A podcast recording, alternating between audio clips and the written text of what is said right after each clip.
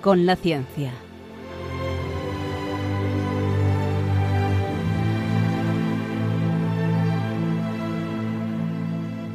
Dirigido por Javier Ángel Ramírez.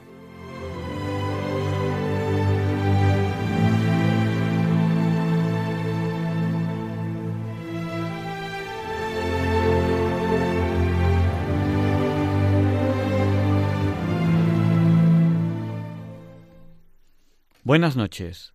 Estamos en Diálogos con la Ciencia, el programa para ti, que sabes que la verdad existe y la buscas.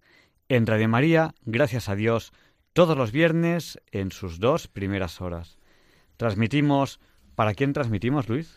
transmitimos para el mundo entero porque puede coger la señal de Radio María España en cualquier lugar del planeta gracias a nuestra app. A la app que a la app, que la pueden ustedes colocar gratuitamente en su teléfono en unos 30 segundos, y también a través del ordenador radiomadia.es.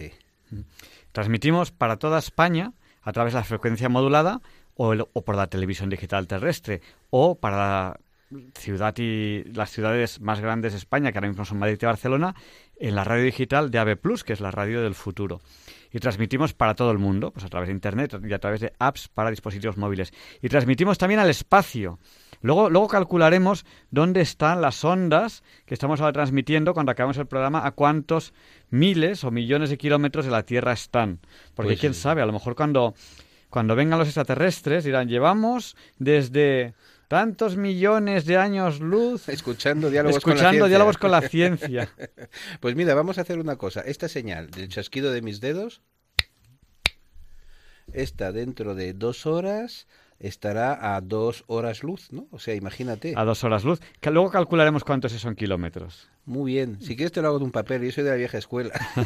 bueno, pues lo haremos, lo haremos como sea, en papel o como sea. Enseguida, dentro de un rato, les daremos el dato Espero que, que disfruten de ello.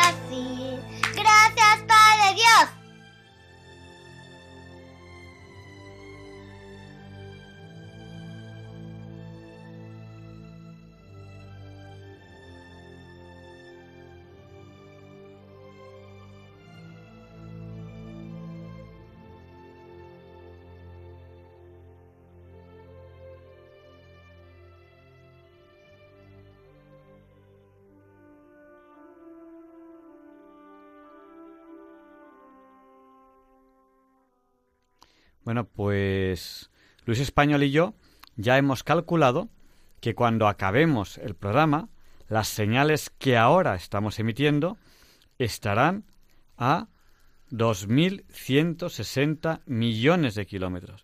Si no me equivoco, todavía no habrán salido del sistema solar, pero, pero bueno, muy poquito les faltará. Estarán en un sitio en que la Tierra vista desde ahí es como una estrellita chiquitita. Es una ¿no? Como, como decía quien era Isaac Asimov, o sea, visto desde ese lugar, es esa pequeña bolita azul tenue. ¿Sabes lo que me Un- encanta un, de poqui- un Isaac? poquito, un poquito más allá ya no se ve. Isaac Asimov, más que científico, era un señor muy optimista.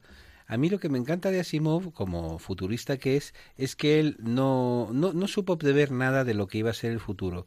Lo que sí era, él quería que el futuro fuera mejor, lo cual en el fondo le, alaba mucho, ¿no? Pero fíjate tú, él, una de sus grandes contribuciones eran las, las, las leyes de la robótica, ¿no?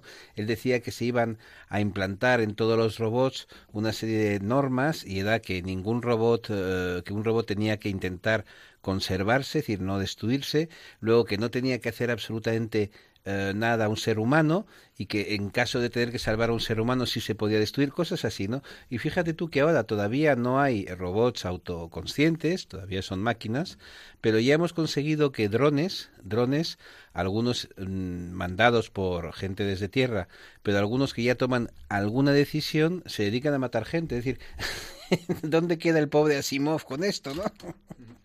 Sí, sí, es, es cierto. O sea, esa de las tres, de las tres leyes de la robótica, Sí. que era Ya las hemos infligido todas. defe- defender al ser humano, ¿no? Y, y a los primeros robots que construimos, los primeros, Son para matar gente. están hechos para matar. Dices, bueno, pero vamos a ver, no habíamos quedado en que las leyes de la robótica, la primera ley era que, no, que, que era para defender al ser humano. Y los primeros drones, los primeros robots que hacemos ya, ya son para matar. Ay, qué, qué- qué mal vamos. Bueno, es que, es que el ser humano, fíjate tú, la entrevista que vamos a hacer hoy, que es interesantísima, va precisamente de la profunda perversión de lo- de- del ser humano, es decir, el ser humano en su profunda dignidad, en su pro- que es el Hijo de Dios, es decir, que es algo único quizás en el universo, y sin embargo, ¿qué cosas le hacemos al ser humano, al cuerpo humano? Y de Pues, eso vamos a hablar. De eso vamos a hablar ahora y ya saben ustedes que cuando vamos a empezar la entrevista les ponemos esta sintonía que ahora van a escuchar.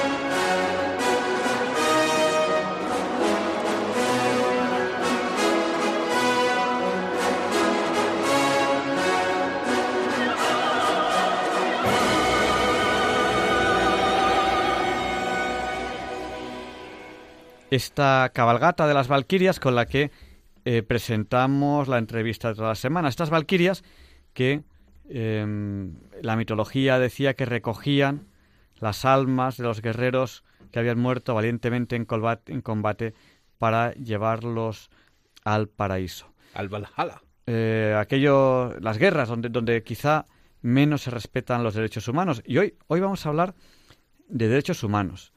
Eh, vamos a hablar de ello con Montserrat Masvidal.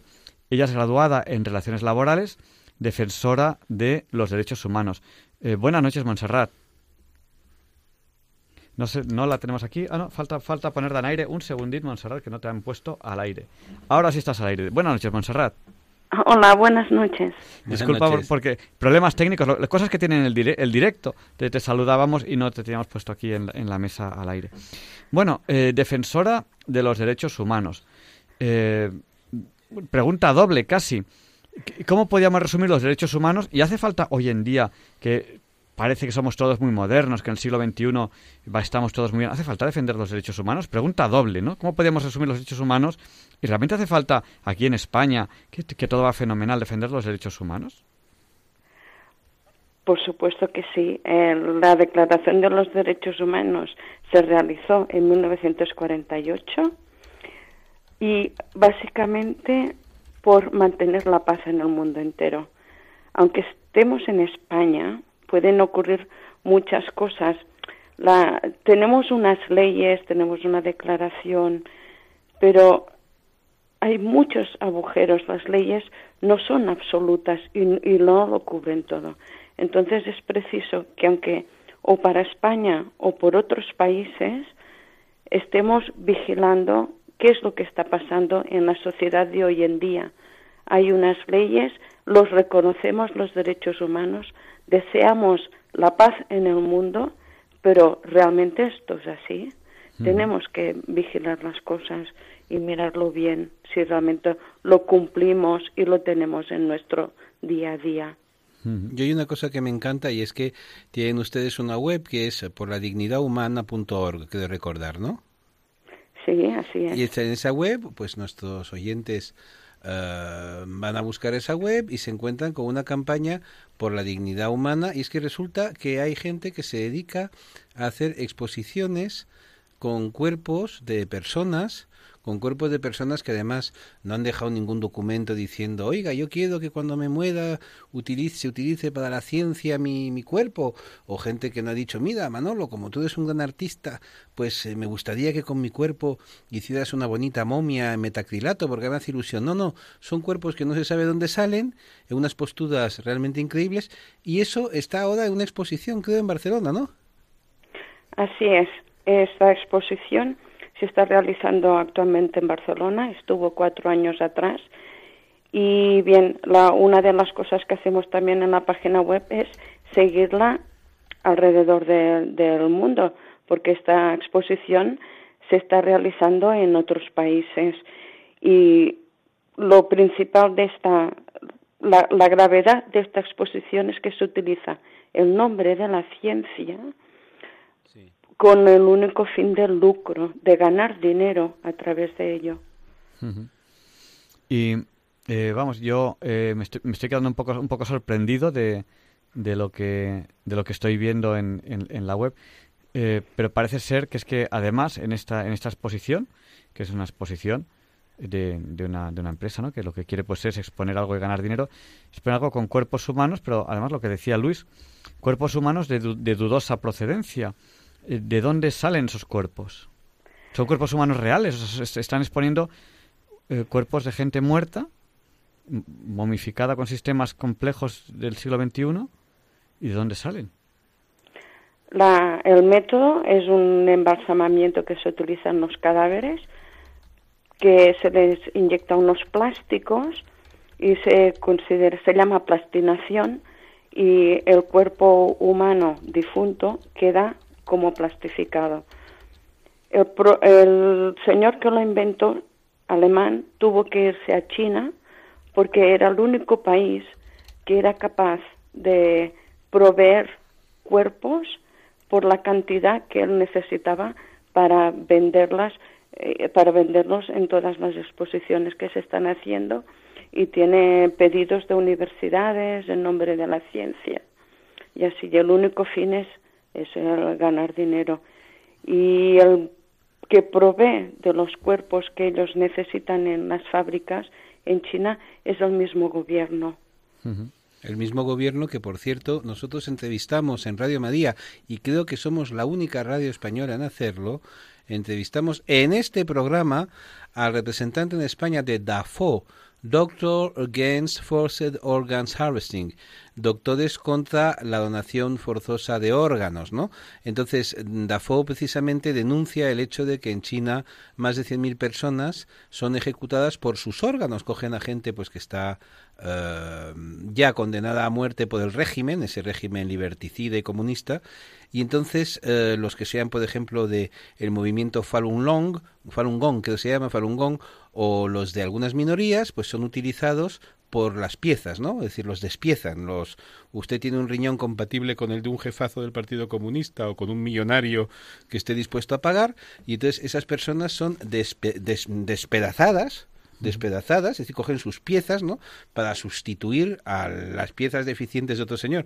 Entonces, claro, no me extraña que, evidentemente, en un país en el que no existe el menor control sobre la política de trasplantes oficial, pues evidentemente le pueden a usted conseguir, ¿quiere usted mil cadáveres? No, si quiere ahí cinco mil, veinte mil, los que hagan falta, los que hagan falta, más, más. Es decir, estamos hablando de algo monstruoso. Es decir, yo no sé si te acuerdas, Javier Ángel, de aquellas imágenes sobre Auschwitz, ¿no? Cuando los nazis utilizaban los restos de los judíos para hacer negocio con el pelo, hacían unas zapatillas de felpa y luego recuerdo que alguna pelvis humana la usaron para hacer un cenicero y luego usaban la piel para hacer pantallas, pantallas de, de lámparas, ¿no? Es decir, ¿dónde está el límite? ¿Dónde está el límite? Es decir, si, yo, si tú puedes utilizar el cuerpo humano para fabricar cosas, ¿dónde está el límite? ¿Dónde está el límite? Bueno, se han utilizado embriones para hacer cremas de belleza, ¿no? Es decir, ¿dónde está el límite? Entonces, estoy muy, muy contento de que por la dignidad humana y su representante, Montserrat Masvidal,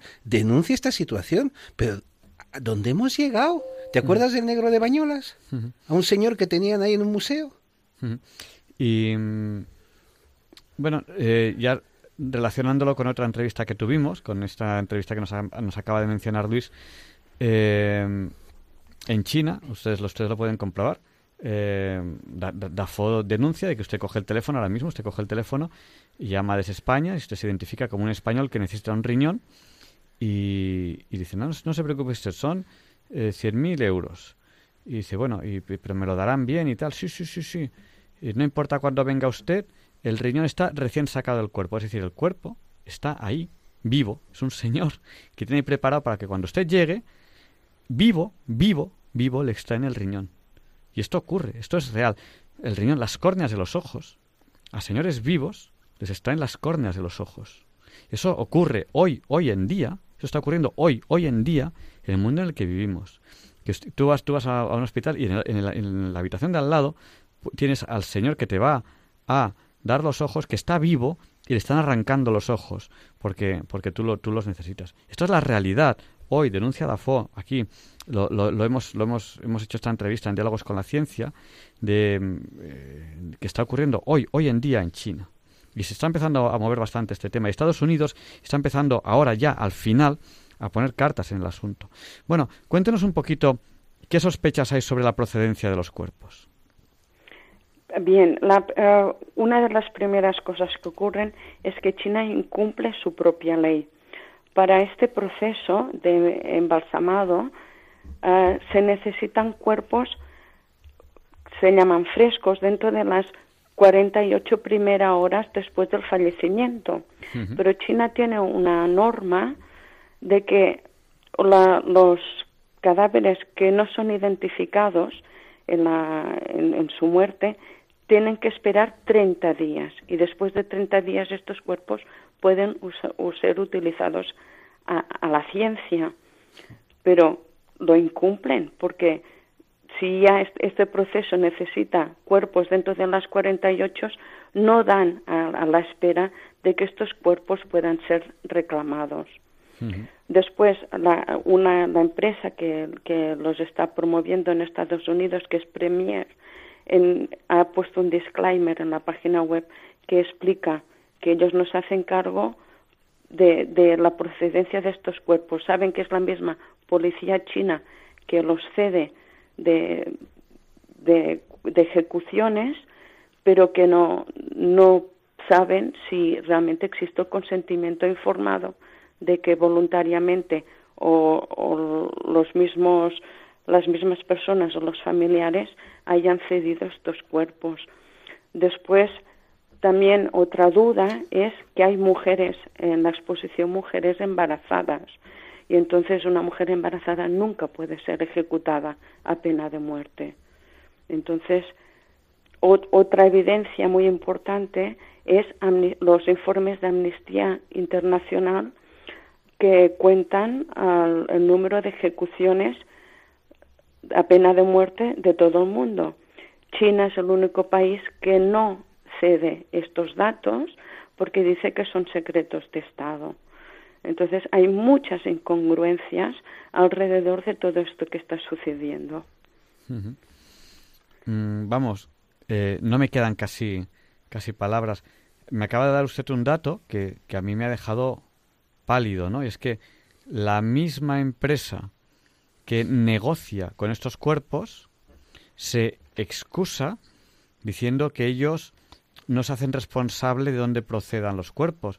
Como decía el rector de una universidad eh, en la que estuve yo eh, haciendo unos trabajos, excusatio non petita, accusatio, accusatio manifiesta. Es decir, cuando uno se excusa sin que se lo pidan, directamente se está acusando. O sea, el decir, no, no, eh, yo hago negocio con estos cuerpos, pero mm, no, me no me pregunte usted dónde salen, porque ya está reconociendo que no salen de un sitio muy correcto. No, no, lo pueden demostrar, no, no, no, no, no, no lo pueden obtener esta información, porque China es un país que esto lo tiene totalmente bloqueado. Bueno, China es que es una dictadura espeluznante porque une todo lo peor del comunismo con todo lo peor del capitalismo. Es decir, es una cosa increíble, ¿no? Es decir, ahí no tienes derecho a dar la menor opinión distinta. ¿Sabes que en el Código Penal chino, en el Código Penal chino se dice ya que cualquiera que vaya en contra de la dictadura del proletariado, es decir, del sistema socialista que ellos tienen, eh, puede ser condenado y ni siquiera precisa a qué pena, ¿no? Es decir, es una cosa increíble. Entonces, eh, con, ese, con ese país gobernado por monstruos, tenemos relaciones diplomáticas, culturales, la gente les da la mano, tenemos inversiones y nadie sabe. Estamos exactamente como estaba el mundo entero con Hitler en el año 37. Hitler es un buen chico porque están haciendo los alemanes bien las cosas, podemos hacer negocios con ellos. Bueno, a lo mejor hace cosas raras con los judíos, pero bueno, son cosas sin es decir, lo importante es seguir adelante en nuestros negocios. Mira, yo estoy asqueado. Es decir, mm, se dice claramente en, los evangelios, se dice claramente, el príncipe de este mundo, ¿quién es? Y yo lo tengo siempre cada día más claro. Es decir, no tengo la menor duda de qué es el poder, ¿no? Y en manos de quién está. Y realmente, a mí lo que me sorprende mucho es que en Barcelona, yo recuerdo que en Cataluña hace unos años nos dieron una lección muy bonita que fue cuando a un pobre señor que estaba eh, taxidermizado, que estaba como si fuera un bicho en un museo, el famoso negro de Bañolas, como se le llamaba coloquialmente, que era un señor bosquimano, que alguien había tenido la ocurrencia de coger a un señor, a una persona, de eh, quitarle los órganos, meter dentro en fin, la paja y tal que usan los, los taxidermistas y estaba expuesto, estaba expuesto pues como quien expone, eh, no sé, un conejo del Ártico o una gacela de África, ¿no? Y entonces pues gente buena y gente con bastante sensatez dijo, oiga, que no podemos exponer un fiambre en un museo, que este señor tendría nombre y apellido, tendría unos padres, tendría unos hermanos y unos hijos, pero ¿qué hace este señor aquí expuesto como si fuera un animal? Y entonces hicieron una cosa muy bonita que fue llevarlo a Botswana, porque era un señor que se sabía que venía de Botswana, y llevaron lo poco que quedaba del señor, que eran la piel, algunos huesos y poquito más, ¿no? Es decir, y, me, y lo enterraron en Gaberón, en la capital de Botswana, y me parece muy bien, es decir, fue una, una buena idea, es decir, porque es es decir, los seres humanos no son objetos de museo, no son, no, no hay que hacer pel, no hay que hacer ceniceros con la pelvis, no hay que hacer eh, zapatillas de felpa con el pelo, es decir, tenemos una dignidad, los seres humanos tienen una dignidad de la que a veces ni siquiera son conscientes. Y yo encuentro estupendo que el, el, grupo de Doña Montserrat pues decida denunciar estas cosas, es decir, hablar de la indignidad, es decir, cuando empiezas a tratar mal los cadáveres, los, lo que queda de un ser humano, es que probablemente ese ser humano ya lo has tratado mal antes, ¿no? Es decir, es la última ofensa, la última, la, última herida, es decir, que es no solamente te vamos a matar, sino que con tu piel vamos a hacer un tambor, ¿no? Bueno, de hecho, cuando entrevistamos aquí a, da, a, em, ellos nos explicaban que esto es tan sencillo, y nos lo explicaban así, y es, es relativamente fácil de comprobar, es tan sencillo como que los disidentes con el régimen, entre ellos todos los grupos de minorías cristianas, eh, desaparece la gente. sencillo, desaparece. Y ya no hay. Ya no, o sea, mm, ya está. O sea, simplemente en un momento dado los disidentes pues van desapareciendo, nunca nadie más vuelve a saber eh, y misteriosamente se hacen negocios con órganos, con ojos, con riñones. Eh, no tienen más que ustedes descolgar el teléfono y llamar a, depende que, no sé si llamarles clínicas o cómo llamarles, chinas y decir necesito unos, unas córneas te, te hicieron un precio pero, dices tú, dice, pero, pero serán frescas, ¿no? Serán, sí, sí, sí, cuando usted venga no se preocupe que están frescas. Primera calidad. Eh, O sea, recién sacadas del, del ojo, ¿no? Este, no se preocupe que tenemos aquí al señor, no se preocupe, en cuanto usted venga, eh, córnea fresquita. Y, y que es la única manera de, de asegurarte una córnea fresca, si tienes ahí el señor vivo, que es la única manera, no hay otra manera, ¿no? Y, y, y bueno, y esto ocurre, está, está ocurriendo hoy, hoy en día. Aquí en Diálogos con la Ciencia hemos hecho dos programas sobre lo que ocurre en China. Esto es sobre lo que está ocurriendo ahora mismo en Barcelona con una exposición a que se están exponiendo cuerpos humanos que vienen de China y, y que el mismo que las expone se limpia las manos con un comunicado diciendo yo no me hago responsable de si a este señor lo ha matado un chino, lo ha matado la policía china o no. A mí me lo ha dado la policía china, no sé dónde lo ha sacado. Ya está, ya se ha limpiado las manos. Es Y que el jabón Pilatos no veas tú cómo limpia. Claro, el, ja- el jabón Pilatos ya está. Entonces, eh, es algo tremendo. Esto, esto ocurre en Barcelona. Si algún oyente nos está escuchando, a lo mejor es un oyente que pensaba ir mañana a esta exposición y con su dinero, con su dinero, pagar, pagar que a un chino disidente, posiblemente cristiano, mañana se le mate para, para luego llevar su cuerpo a Barcelona para hacer negocio. Porque mm, yo no sé si ustedes conocen China, yo no la conozco. Yo no he estado en China. Pero tengo un amigo que, que ha estado, que ha estado recientemente. Y me decía esto, dice, se ha unido lo peor del capitalismo con lo peor del comunismo. Es decir, él me contaba que aparte de que siguen viviendo en el comunismo este férreo, que no puede haber disidencia, que todo el mundo todo- tiene que pensamiento único y todo esto, hay ciertos grupos que por un euro más, por un euro más, el capitalismo llevado al extremo, a, su, a su mayor miseria, por un euro más es capaz de cualquier cosa, de, de no dormir, de dormir en el suelo, de cualquier cosa, por, por un mísero euro más. ¿no? Cuando, cuando ya llega un momento en que ya, ya han cubierto sus necesidades. O sea, se, ha- se ha juntado ahí lo peor del comunismo con lo peor del capitalismo. Y bueno, es, es triste, ¿no? Y es curioso, ¿te has fijado que todos esos que siempre hablan mal de la iglesia, que siempre están atacando el catolicismo, que parece que todos los curas sean pederastas y que los papas son malvados y se dedican a contar millones en las cuevas del Vaticano, pues toda esa gente que es tan crítica con el cristianismo, uy, qué casualidad, que no dice nunca nada de estas cosas. No existe la dictadura china. No, no, es un modelo de democracia. No existen condenados a muerte en China, ¿no? La gente pues se muere naturalmente, es decir, le pegan un tiro en la cabeza y se mueren. Pero no sabemos cuántos son, ¿no? Es decir, y no sabemos qué es, qué es de los cuerpos, y no sabemos cuánto han sacado por ese cuerpo, ni qué han hecho con él. Es todo muy bonito, todo, todo precioso, ¿no? El, la venta, de, la venta de, de órganos y de cuerpos en China es un negocio multimillonario, no lo digo yo, ustedes pueden comprobarlo descolgando el teléfono. O sea, yo no lo he verificado personalmente, pero Dafo sí lo ha verificado. Nos lo estuvo aquí contando en dos entrevistas que hemos tenido. Bueno, estamos en Diálogos con la Ciencia, entrevistando a Montserrat Mas Vidal. Ella es graduada en Relaciones Laborales y defensora de derechos humanos. Montserrat, no sé si quiere añadirnos, añadirnos algo más, porque vamos a dar paso ya a nuestros oyentes, a que nos llamen. Sé si quiere añadir algo más antes de las llamadas. Sí, en estos momentos tengo delante una un- una muestra de la página web que de los suministros del material que ellos dan o que ellos ofrecen. Y por ejemplo hay fetos entre 10 a 32 semanas que esto es de, de las otras cosas increíbles de dónde pueden sacar este este material, de dónde lo obtienen. Y realmente está muy ligado todo este tema de la plastinación y de los cuerpos con el tema del tráfico ilegal de órganos. Mm, Bueno, em, me callo, porque, porque si, si, si hablo ya empiezo a soltar sapos y culebras. Bueno, pues vamos a, abrir el micrófono a nuestros oyentes. Si quieren participar en directo ahora en el programa, en Diálogos con la Ciencia, estamos aquí con Montserrat Mas, Mas Vidal, graduada en Relaciones Laborales, defensora de los derechos humanos. Pues si alguien quiere participar en directo en el programa, no tiene más que llamarnos por teléfono. Ya saben cuál es el número de teléfono del directo de, de, de- Radio María. Se lo repetimos, cojan papel, cojan lápiz, que se lo vamos a dar ya.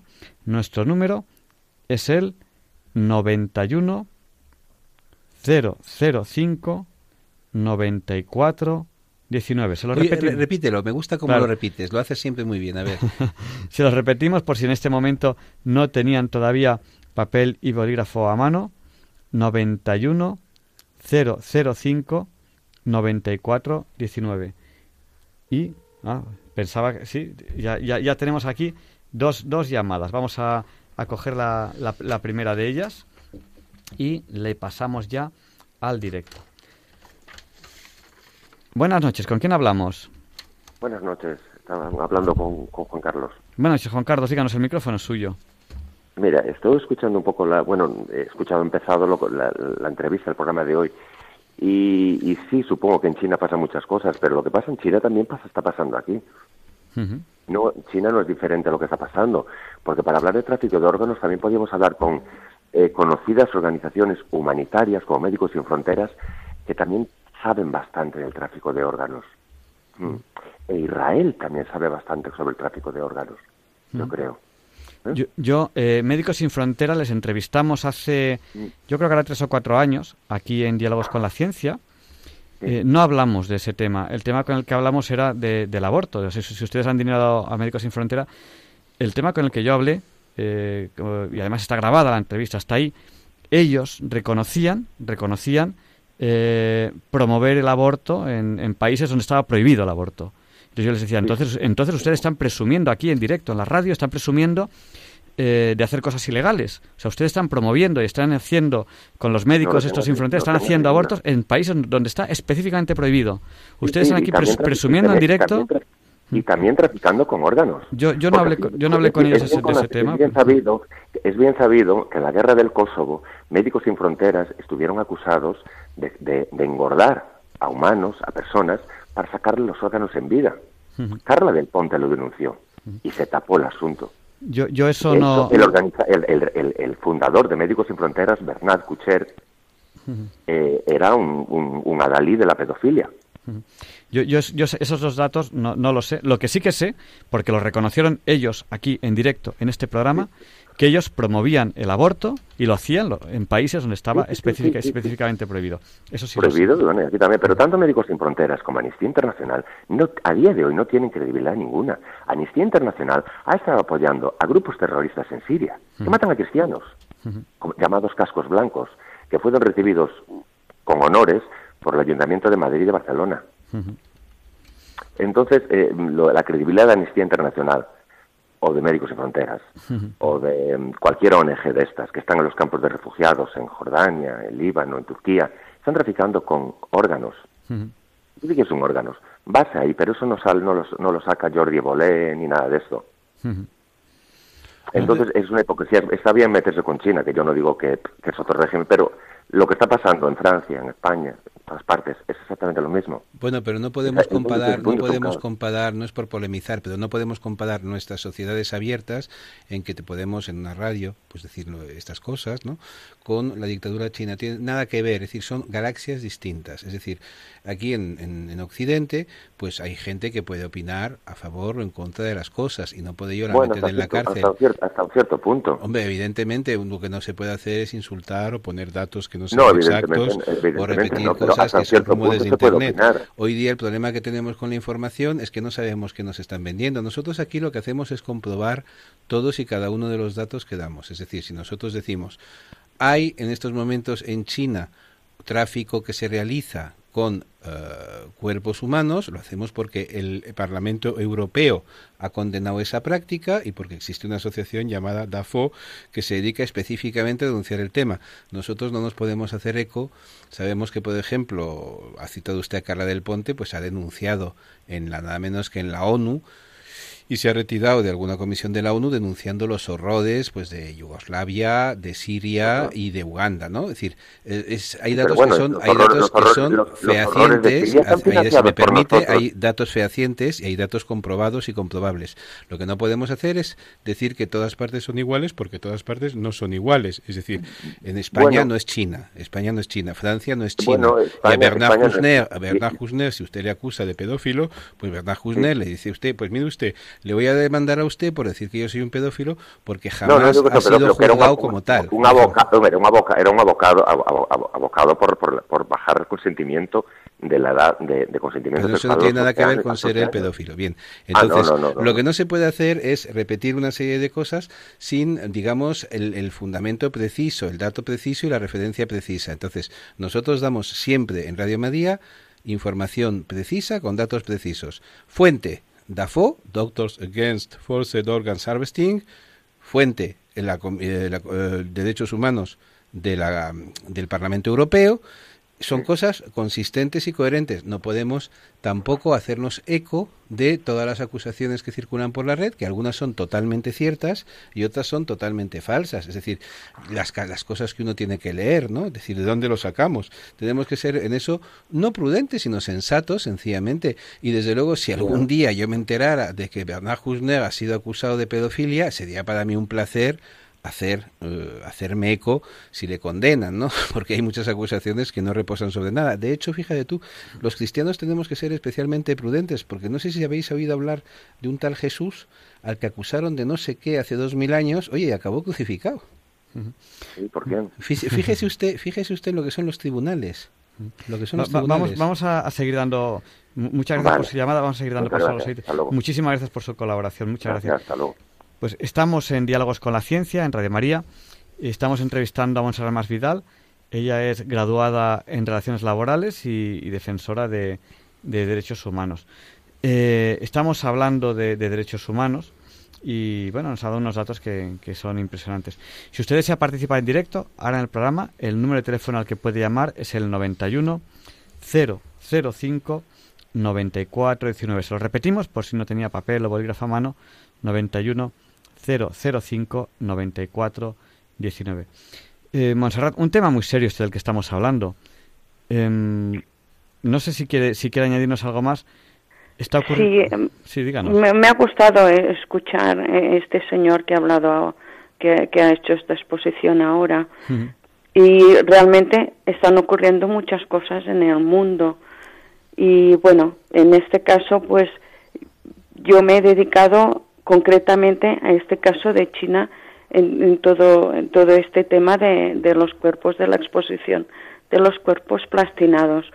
Y me gustaría informarle que hay, uno, hay unos informes que los puede encontrar en Internet que, que se llama Cosecha Sangrienta y el Matadero, en inglés es Bloody Harvest and the Slaughter, que están hechos por unos señores unos diputados canadienses, canadienses, David Matas y David Kilburg, que son ambos defensores también de los derechos humanos y que han redactado los informes que y todas las evidencias que hablan de la extracción forzada de órganos y de la plastinación, de los cuerpos plastinados.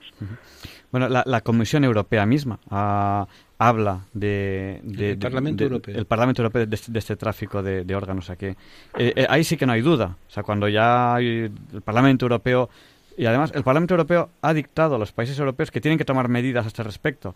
Y aquí en España no hemos tomado ninguna. Aquí eh, el gobierno chino es nuestro amigo, nuestro socio, socio, socio, pasta, pasta, dinero, pasta, pasta, socio. Da igual, dices que está extrayendo eh, órganos de seres humanos vivos. Da igual, pasta, pasta, socio, socio. ¿Sabes que hay una comisión permanente sobre el tema? Nada menos que en el Congreso de Estados Unidos. Vamos a dar paso a, otra llamada, que es de, Teresa. Eh, buenas noches, Teresa, díganos, el micrófono es suyo. Gracias, buenas noches. Mire, yo solamente, yo no estoy muy informada de todas las cosas que estoy escuchando. Yo lo único que le puedo decir que me, nada más que estoy escuchando el programa, estoy llorando. ¿Cómo es posible? ¿Cómo es posible? Tiene razón. ¿Cómo es posible, de verdad? Es solamente lo que quería decir, de verdad que su programa me, me gusta mucho escucharlo, escucho mucho Radio María, pero, y aunque lloro, ¿no? Pero me tengo que, tengo que llorar por los demás, ¿no? Y, pero me da muchísima pena, me da muchísima pena cómo está el mundo, y la verdad que tenéis que hablar de Jesús como habéis hablado, ¿eh? eh ahora mismo con este Señor, ¿eh? que también lo, crucificaron y todo eso. Perdone, pero estoy un poco nerviosa, solamente quería Pero sus lágrimas la honran, sus lágrimas la honran. Que me ha llegado al alma, ¿eh? yo sé que hay muchas cosas, pero estas cosas que estoy escuchando nos hemos convertido en monstruos, por favor. Pero también, también tenemos la, alegría de que hay mucha gente buena. Sí. eh, Sí. que, que lucha contra ello. Y gracias a Dios, y creo que tenemos que dar gracias a Dios, hoy en Sí. día yo creo que hay mucha más gente buena que gente mala. Gracias a Dios. Hombre, si no, no habría mundo. Ay, verdad, pues Dios lo quiera, que sigamos, vamos, me voy a meter yo porque si lloro por esto, Y- no tengo que ser muy mala, ¿no? Y el que tenga... el que- Y que sigamos aumentando. Pues muchas gracias, Montserrat. Y, ahí digo, eh, Teresa, perdón. Eh, y, y el que tenga duda de si hay mucha gente buena, pues tiene que escuchar. Sí. Hay mucha gente buena, justo den- dentro de 24 horas, un programa magnífico que tenemos aquí en Radio María, Sí, que se yo- titula yo así. escucho todo. Hay mucha gente buena. Me, me tenéis me tenéis sin dormir, hasta las 2 de la mañana me quedo sin. pues nada. nada, muy, eh, pues nada, muy agradecida y muchas gracias y buenas noches. Muchas gracias, Teresa. Buenas noches. Os felicito. Gracias. Bueno, pues yo creo que debemos ir ya terminando la, la- la entrevista. Eh, estamos entrevistando a Montserrat Masvidal. Ella es graduada en Relaciones Laborales, defensora de los derechos humanos. Y Montserrat, aquí, bueno, la radio es así, ya sabe cómo es el directo. Eh, hay oyentes que vienen, oyentes que van. Entonces, ahora, ahora oyentes que acaban de llegar ahora a la emisora, habrá otros oyentes que han hoy escuchado la entrevista media, no saben muy bien de qué estamos hablando. ¿Cómo podríamos resumir en poco tiempo la entrevista que hemos tenido hoy. Para estos oyentes, sobre todo aquellos que acaban de llegar y dicen, ¿de qué están hablando? ¿Están preocupados por un tema? ¿De qué estamos hablando? Estamos hablando de, de la- una exposición que hay en Barcelona que se llama Human Bodies, en la cual se exponen cuerpos de personas difuntas que han recibido un tratamiento que se llama plastinación, en cual estos cuerpos han sido plastificados y que se utiliza el nombre de la ciencia para hacer estas demostraciones que no tiene mucho sentido porque los cuerpos están puestos en unas maneras, en unas formas que realmente son denigrantes. No tiene nada que ver con la ciencia esta exposición. La ciencia hoy en día hay muchos otros métodos digitales y virtuales en los cuales se puede estudiar el cuerpo humano en mucha profundidad. No necesitamos hoy en día este tipo de exposiciones en nombre de la ciencia. No es necesario. Y, y además creo que vale la pena puntualizar que hay- existe el pacto de Oviedo, que es eh, una de- un pacto realizado de, de nivel europeo, del Parlamento Europeo, que España tiene ratificado y es que no se puede ganar dinero con las partes del cuerpo humano expuestas. El- las partes del cuerpo humano no pueden ser ánimo de lucro. Y aquí yo creo que lo- los humanos hoy en día tenemos casi la- una obligación de cuando vemos cosas, n- no vale solo lo que nos dicen, mira, esto es ciencia, no, tenemos que reflexionar, ¿qué vamos a ver? ¿Es correcto estas posturas? ¿Es realmente necesario? Tenemos que hacernos preguntas y ser conscientes y no dejarnos llevar solo por lo que nos dicen. Es, es casi una obligación que nos tenemos que imponer entre todos de ser conscientes, de pensar y de preguntarnos cómo están las cosas, dónde, por qué todos estos cuerpos tienen rasgos asiáticos, de dónde vienen, qué ha pasado aquí, ¿Qué, esto es normal, hagámonos preguntas y no vayamos a ver la exposición. Es que eso de hacerse preguntas es una cosa muy bonita, es la base del espíritu científico, hacerse preguntas. Este es un programa de ciencia, ¿verdad? Ujú. Y, y luego, pues también no- nos ha hablado Montserrat de la prácticamente certeza que hay sobre eh, la procedencia, vamos a dejar en rara de estos cuerpos, que todo parece apuntar, incluso las personas que, que hacen negocio con ello, todo parece apuntar de que son cuerpos de gente eh, eh, asesinada en China, en pena, a pena de muerte, dis- disidentes, y incluso la persona que hace que hace la exposición reconoce que no, no puede hacerse responsable de la procedencia de los cuerpos. Eso a mí Eso personalmente ya es eso ya, sí, luminoso. ya- ya- ya es la, la- la gota que colma el vaso. Es decir, la persona que está ganando dinero exponiendo esos, estos cuerpos dice, yo me lavo las manos diciendo que no me hago responsable de dónde salen estos cuerpos. ¿Sabes que la ciencia se ha utilizado, por ejemplo, los nazis? Sí, eh, sí. Acuérdate de que el señor que eh, introducía que mataba niños, eh, por ejemplo, gemelos gitanos o gemelos judíos, porque estaba investigando científicamente, según él, la Lo- forma de... Y el doctor Mengele, Joseph Mengele. Y lo- lo- luego los, los ponía en congresos y era aplaudido. Y bueno, decía, vamos a coger dos gemelos. Uno lo vamos a dejar aquí dentro, el otro lo vamos a sacar a la calle a ver cuánto tarda en morir, en morir de frío. Cosas así. Y esto, esto era expuesto en congresos. Miren ustedes, fíjense que los primeros eh, cobayas de los experimentos nazis monstruosos fueron españoles que estaban en el campo de Mauthausen, en el campo de exterminio.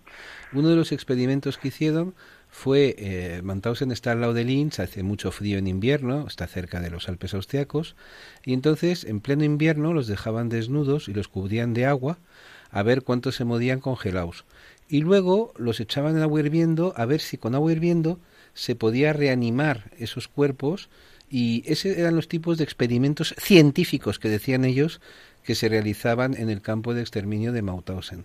Yo creo que los españoles que hemos vivido mm, cosas un poquito especiales, mm, debiéramos ser más considerados al hacernos dudas. Y ya les digo, en España hay gente buena y hace ya más de 15 años se hizo una cosa muy bonita con lo del negro de Bañolas y no veo por qué no vamos a no vamos a seguir ese camino que es el camino de la dignidad, el camino que nos está indicando precisamente doña Montserrat Masvidal, que es el camino por la dignidad, el camino por la dignidad como seres humanos que tenemos los vivos, por la dignidad de los cuerpos de aquellos que ya no viven, pero solo quedan sus despojos.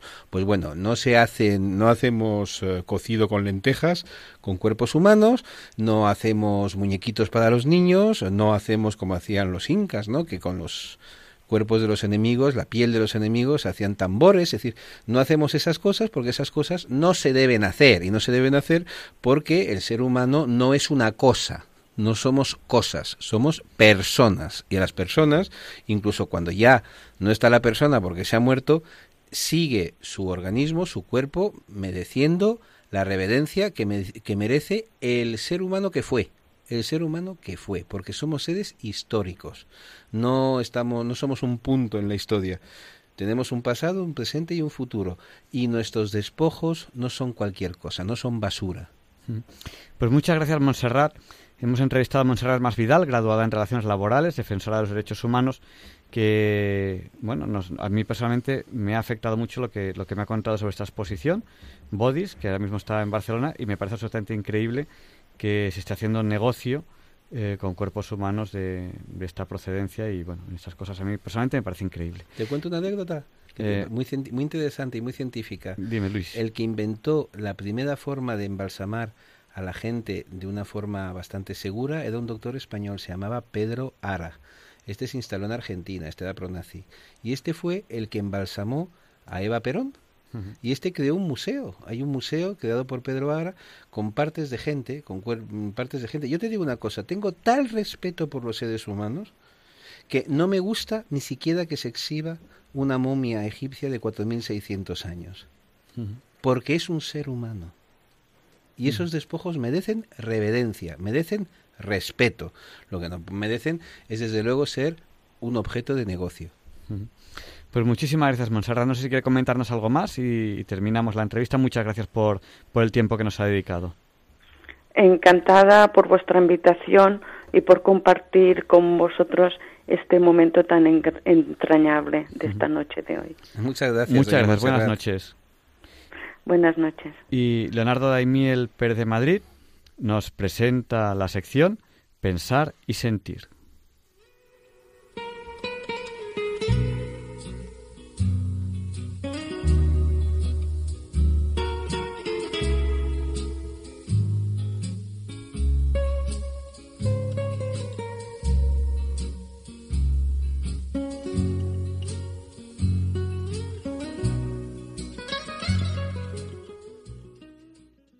Buenas noches, queridos oyentes de Radio María.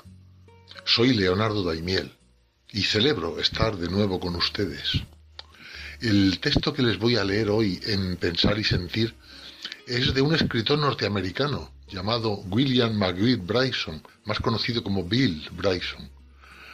Nació en 1951 y ha vivido la mayor parte de su vida en el Reino Unido.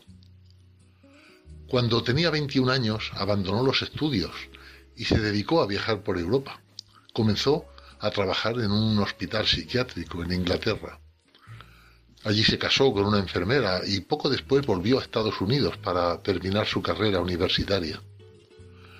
De vuelta a Inglaterra trabajó como periodista en el Times y después en el Independent. Llegó a ser canciller de la Durham University, un cargo en el que sucedió a Sir Peter Ustinov. Es miembro de la Orden del Imperio Británico. Bill Bryson ha escrito numerosos libros sobre temas muy diversos, libros de viajes, otros sobre la lengua inglesa, incluidos algunos diccionarios temáticos, y también libros de historia, una biografía de Shakespeare, sus propias memorias. Realmente es un escritor muy prolífico y es muy instructivo y ameno para leerlo, sea cual sea el tema sobre el que escriba. En el año 2004, Bryson ganó el prestigioso premio Aventis al mejor libro de ciencia general por un libro al que tituló A Short History, bueno, mejor lo diré en español, una breve historia de casi todo. Este libro, que se hizo muy popular, explora la historia de la ciencia, señalando muchos de sus humildes y en ocasiones divertidos comienzos, hasta llegar al estado actual de la misma en nuestros días. El texto que les voy a leer hoy está sacado de, ese libro, es una breve historia de casi todo, que fue publicado en el año 2003. Voy a leer algunos párrafos del principio de ese libro que me parece que tiene ideas interesantes para pensar y sentir. En estos párrafos el autor reflexiona exclusivamente sobre el aspecto material de la evolución de la vida humana. Aquí no hace referencia a la obra de Dios, que es la creación, aunque no es incompatible con ella. Y plantea algunas preguntas que sugieren la trascendencia más allá de los límites materiales de la vida. Y el libro empieza así. Alégrate por haberlo conseguido. Llegar hasta aquí no fue fácil. Incluso fue más difícil de lo que crees. En primer lugar, para que estés ahora aquí, tuvieron que agruparse de algún modo de una forma compleja y extrañamente servicial billones de átomos errantes. Es una disposición tan especializada y tan particular que nunca se ha inventado antes y que sólo existirá esta vez en ti. Durante los próximos muchos años que vivas, esas pequeñas partículas participarán sin queja en todos los miles de millones de habilidosas tareas cooperadoras y necesarias para mantenerte intacto y permitir que experimentes ese estado tan agradable, pero tan a menudo infravalorado, que se llama existencia. ¿Por qué se tomaron esta molestia los átomos? Es todo un enigma. Ser tú no es una experiencia gratificante a nivel atómico. Pese a toda su devota atención, tus átomos no se preocupan en realidad por ti. De hecho, ni siquiera saben que estás ahí. Ni siquiera saben ellos que están ahí. Son partículas ciegas que además no están vivas. Sorprendente. Tú estás vivo y estás constituido por átomos que no están vivos. Si tú te fueras deshaciendo átomo a átomo, lo que producirías sería un montón de fino polvo atómico nada de lo cual habría estado nunca vivo. Pero todo ello habría sido en otro tiempo tú. Cuando esta disociación de tus átomos ocurra, y ocurrirá ciertamente, ¿dónde irá a parar tu persona? Sin embargo, por la razón que sea, durante el periodo que dure tu existir humano, tus átomos responderán a un único impulso riguroso, que tú sigas siendo tú. Y ahora una mala noticia, los átomos son inconstantes y su tiempo de tan devota dedicación es fugaz, es muy fugaz. Incluso una vida humana larga solo suma unas 900.000 horas y cuando se divisa ese modesto límite, tus átomos, por razones desconocidas, te dan por terminado entonces se dispersan silenciosamente y se van a ser otras cosas. Y entonces, ¿se acabó todo para ti? Debes alegrarte de que los átomos se agrupen tan amable y generosamente para formar vida en la Tierra. Esos mismos átomos se niegan a hacerlo en otras partes. Y pese a lo que pueda pasar en otras esferas, en el mundo de la química la vida es materialmente prosaica. Carbono, hidrógeno, oxígeno y nitrógeno, un poco de calcio, una pizca de azufre, un leve espolvoreo de otros elementos muy corrientes, nada que no puedas encontrar en cualquier farmacia o droguería normal. Y eso es todo lo que hace falta. Lo único especial de los átomos que te componen es que te componen a ti. Ese es, por supuesto, el milagro de la vida. Pero además, para que estés vivo aquí y ahora en el siglo XXI y seas una persona tan lista como para saberlo, tuviste también que ser beneficiario de una secuencia excepcional de buena suerte biológica y agradece a tus antepasados la suerte que tuvieron para llegar hasta ti. Ninguno murió aplastado, devorado, ahogado o de hambre, ni desviado de su objetivo vital, entregar una pequeña carga material genética a la pareja adecuada en el momento oportuno para perpetuar la única secuencia posible de combinaciones hereditarias que pudiesen desembocar casual asombrosa y demasiado brevemente en ti.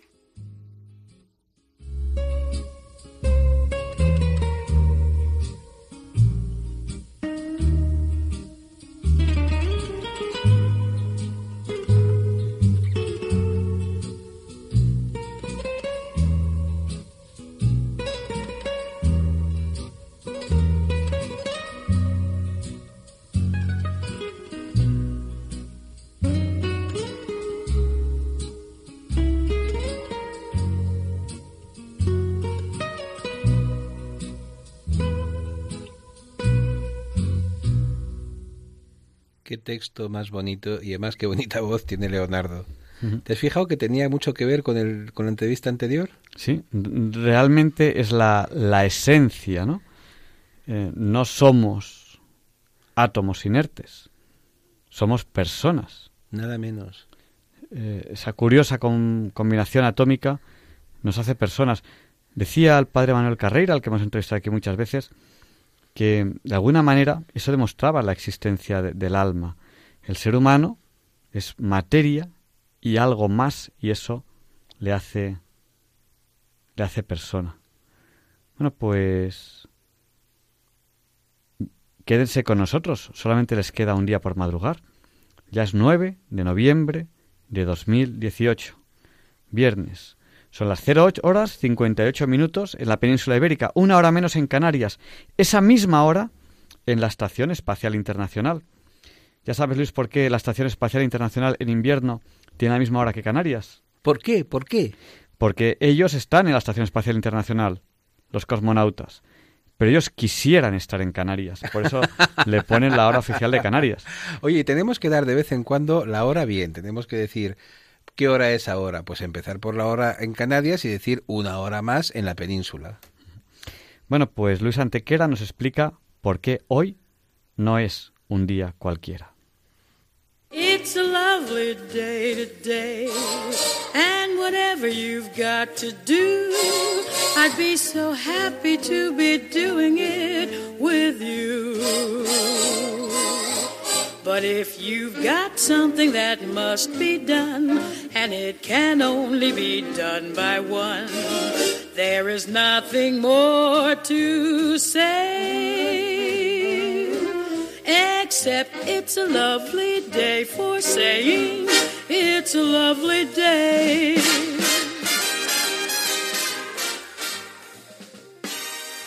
No, Javier Ángel, no, dilectos compañeros de Diálogos con la Ciencia, no, queridísimos oyentes de Radio María, claro que no es un día cualquiera, ningún día es un día cualquiera y este 9 de noviembre que nos disponemos a comenzar hoy tampoco, porque en fecha tal, pero del año 694, En el decimoséptimo concilio de Toledo, los judíos españoles son acusados de conspirar con los judíos y musulmanes de Marruecos para ocupar España. Dieciocho años después, en 711, se produce la invasión islámica de la península ibérica. En 324 el Papa Silvestre I consagra en Roma la archibasílica del Salvador y de los santos Juan Bautista y Juan Evangelista, conocida hoy como San Juan de Letrán, auténtica catedral de Roma, y no San Pedro como muchos creen, que es solo, solo entre comillas, la sede papal, pero no la catedral. En 1441, una real cédula otorga el rango de ciudad a la población malagueña de Antequera. Se hace justicia al que es probablemente el poblamiento más antiguo de toda España, existente ya hacia el año 2500 a.C., algo de lo que son testigos algunos de sus principales monumentos como los dólmenes de Menga, Viera y el Romeral. Luego llamada anticuaria por los romanos, de los que también quedan importantes restos.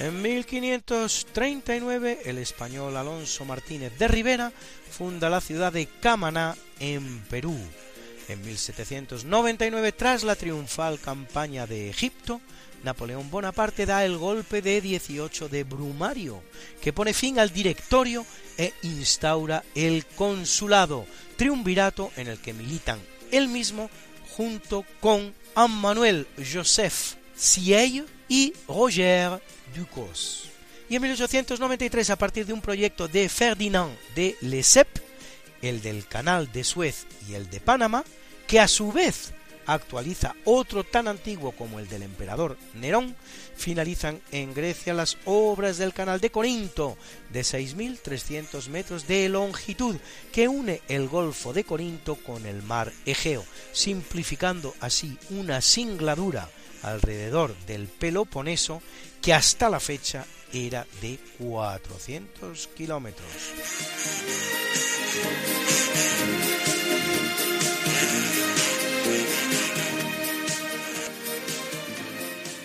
y es una fecha muy importante en la historia del nazismo, porque en 1918, hace por lo tanto hoy 100 años exactos, el Kaiser Guillermo II abdica tras la derrota de su país en la Primera Guerra Mundial y se proclama la República de Weimar en el seno de la cual tendrá lugar el ascenso al poder del Nationalsozialistische Deutsche Arbeiterpartei o Partido Nacional Socialista de los Trabajadores Alemanes.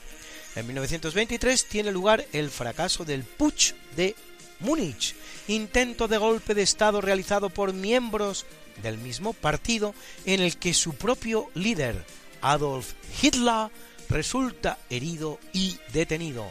Y en 1938 se produce en Austria y Alemania la llamada Kristallnacht, o Noche de los Cristales, que esa es su traducción, aunque en español sea más conocida como Noche de los Cristales Rotos, en la que las fuerzas de las Sturmabteilung o SA, las Schutzstaffel o SS y las Juventudes Hitlerianas atacan y destruyen unas 1.600 sinagogas, más de 7.000 tiendas de judíos y detienen a más de 30.000 judíos que serán enviados a campos de concentración.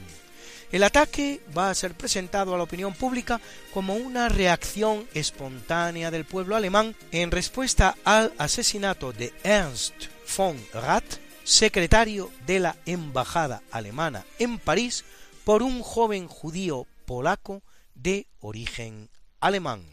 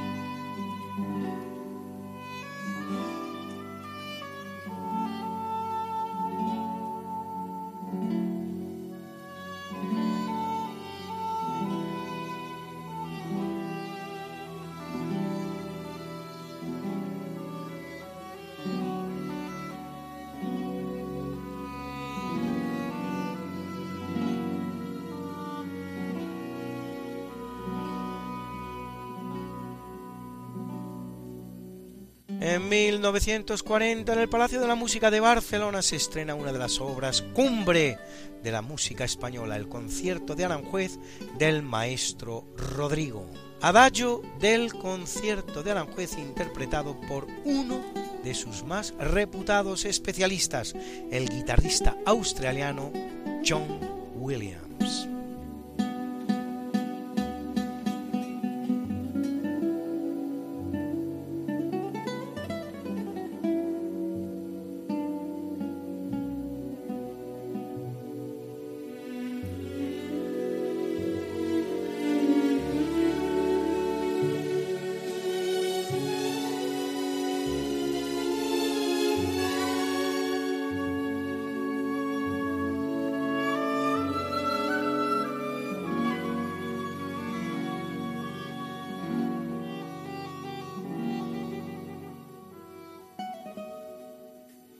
1944, después de cuatro años de no hacerlo por causa de la Segunda Guerra Mundial, vuelven a entregarse los Nobel.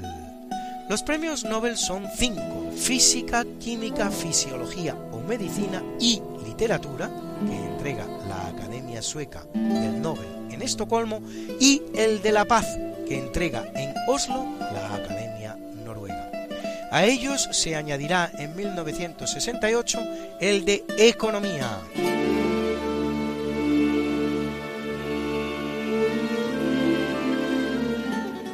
Empiezan a entregarse en 1901 con el legado dispuesto a tal fin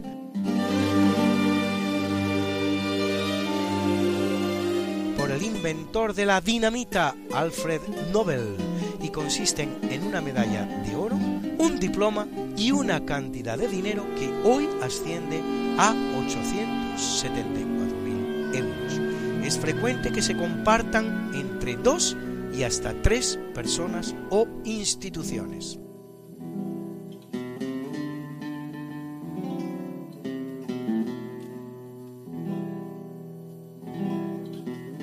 En 1965 se produce el que se conoce como apagón de Nueva York, que en realidad afecta a ocho estados en la costa este de los Estados Unidos, unos 30 millones de personas, por el que durante 14 horas no hubo electricidad. El efecto más reseñable y recordado será el baby boom que se producirá nueve meses después. Apagones similares, aunque de menor intensidad, volverán a ocurrir en la ciudad de los rascacielos en 1977 y en 2003. Y en 1968, hace pues hoy 50 años exactos, entra en vigor el Acuerdo de Libre Circulación de los Trabajadores en la entonces llamada Comunidad Económica Europea.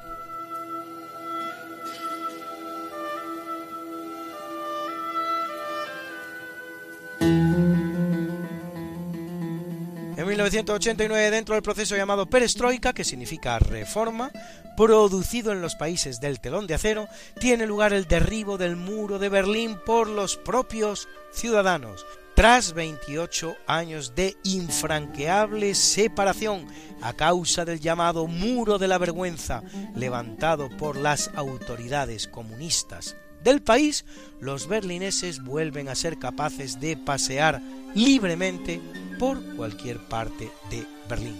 Y en 2014 España conquista por tercera vez las tres coronas del Campeonato Mundial de Motociclismo, al hacerlo Alex Márquez en Moto 3, cuando con anterioridad lo había logrado ya su hermano Marc en Moto GP y Tito Rabat en Moto 2. En toda la historia del motociclismo, solo España ha logrado conquistar todos los títulos en juego, cosa que ha hecho en hasta tres ocasiones.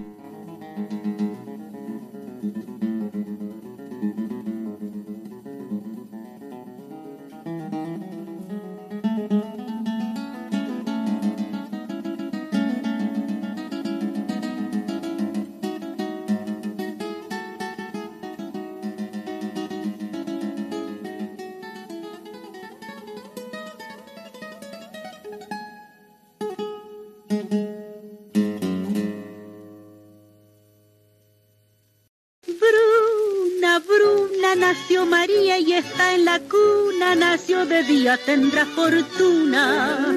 Bordará la madre su vestido largo y entrará a la fiesta con un traje blanco.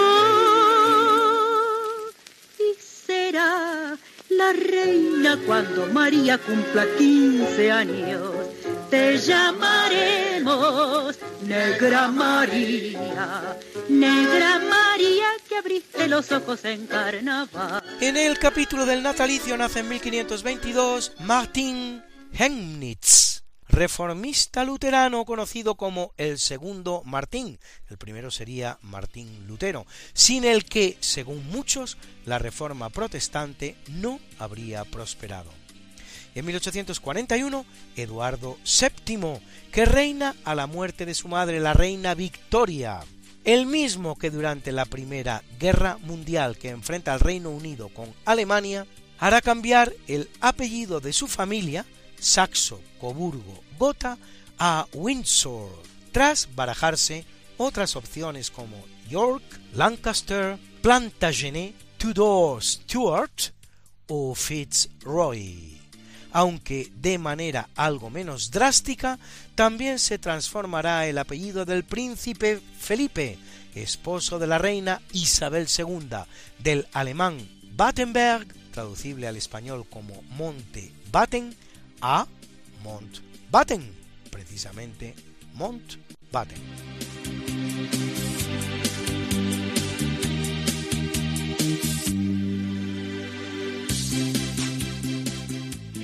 En 1874 el que nace es el gran pintor español Julio Romero de Torres, que pintó a la mujer morena. En 1897 Ronald George Rayford Norris, químico británico Nobel de Química 1967 por sus investigaciones sobre las reacciones químicas rápidas o destrucción del equilibrio químico que provoca un rápido impulso energético. En 1914, en Viena, de familia judía, Edwig Eva Maria Kisler, más conocida como Hedy Lamar, para muchos la mujer más hermosa de la historia del cine, menos conocida en su faceta de inventora, creadora del llamado espectro ensanchado, una técnica de modulación empleada en telecomunicaciones por radiofrecuencia. Y en 1926, Luis Miguel Dominguín, uno de los grandes de la tauromaquia. En 1934, en Nueva York, Carl Sagan, astrónomo estadounidense, promotor del proyecto SETI para la búsqueda de inteligencia en el universo, conocido por la serie televisiva de divulgación científica Cosmos.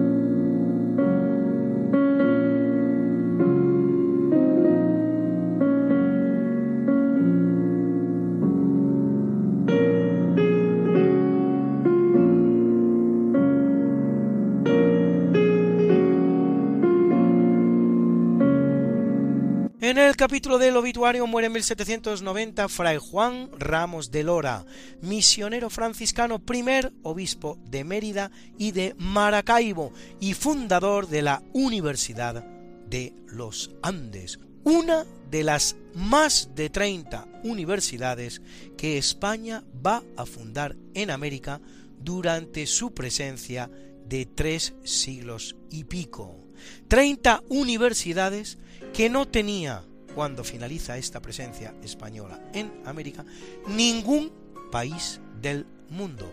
Ningún país del mundo.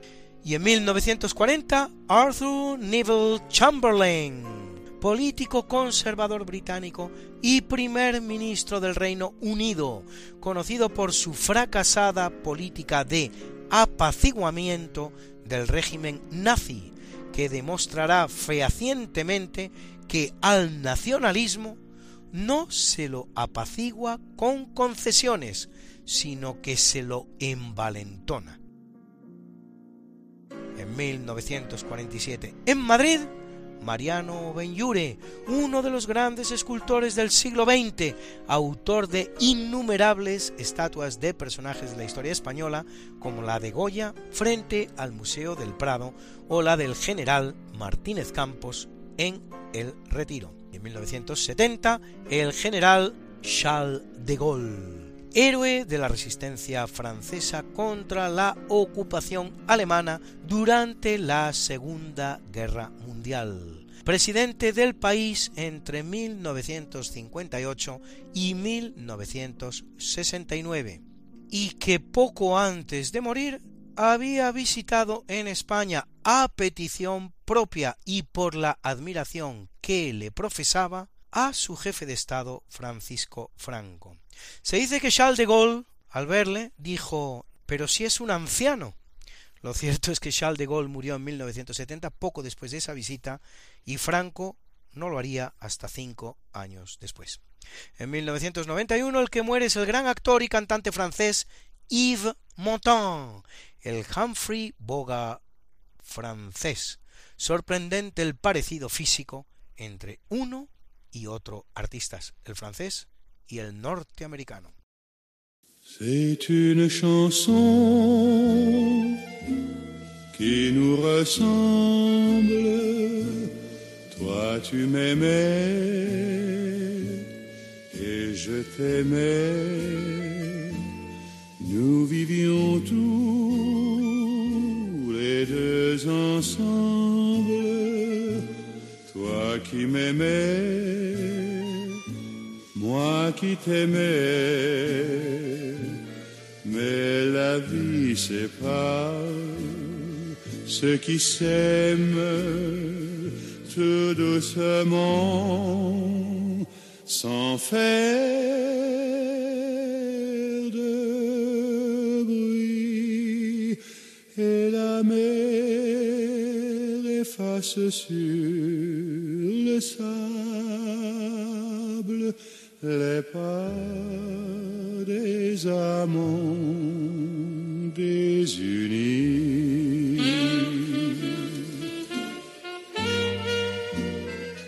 Les feuilles mortes, las hojas muertas.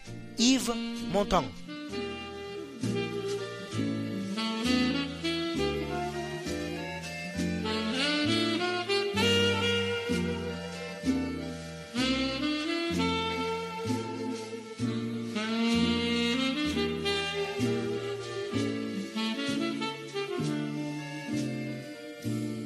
Mais la vie sépare ceux qui s'aiment tout doucement, sans faire de bruit, et la mer efface sur le sable les pas des amants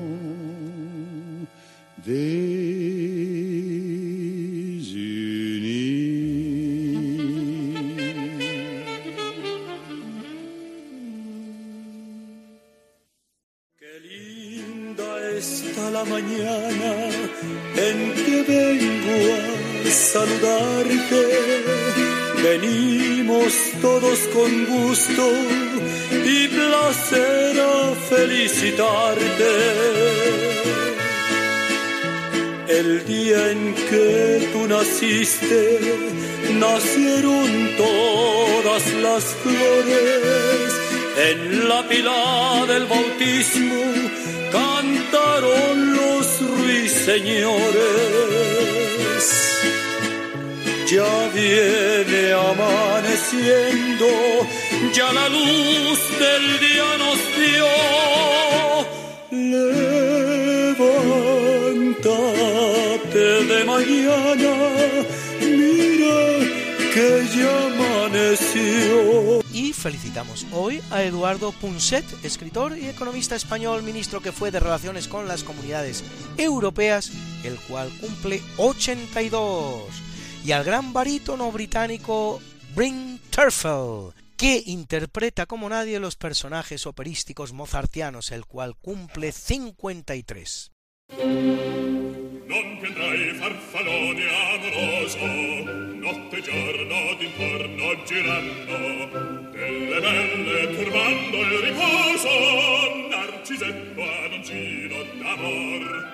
Delle belle turbando il riposo, narcisetto adoncino d'amor. Non più avrai questi bei pennacchini, quel cappello leggero e galante, quella pioma, quell'aria brillante, quel vermiglio donnesco color, quel vermiglio donnesco color. Vi avrai quei pennacchini, quel cappello, quella chioma, quell'aria brillante. Non più andrai las bodas de Figaro. Bring Turfel. Delle belle turbando il riposo, narcisetto adoncino d'amor. Delle belle turbando il riposo. Y a la preciosa actriz italiana Giovanna Mezzogiorno, Juana Mediodía, que sería en español, a quien han visto ustedes en películas como La bestia nel cuore, La bestia en el corazón o Vincere, vencer, que cumple 44.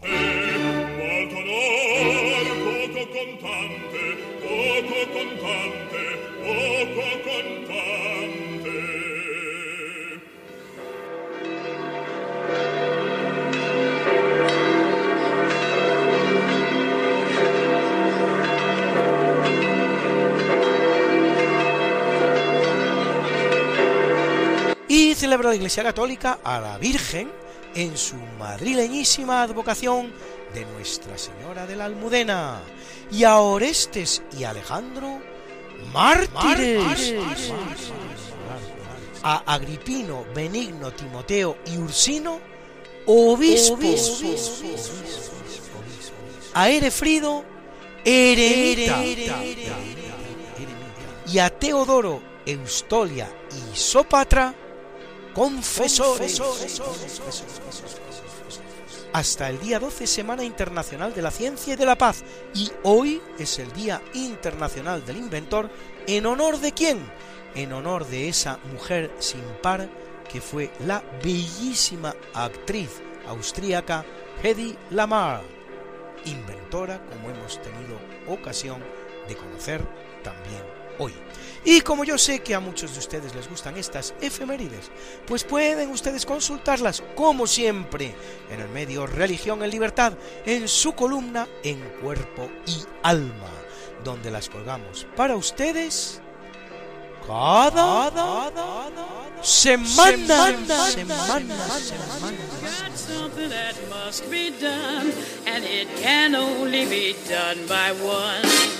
Something that must be done, and it can only be done by one. There is nothing more to say, except it's a lovely day for saying it's a lovely day.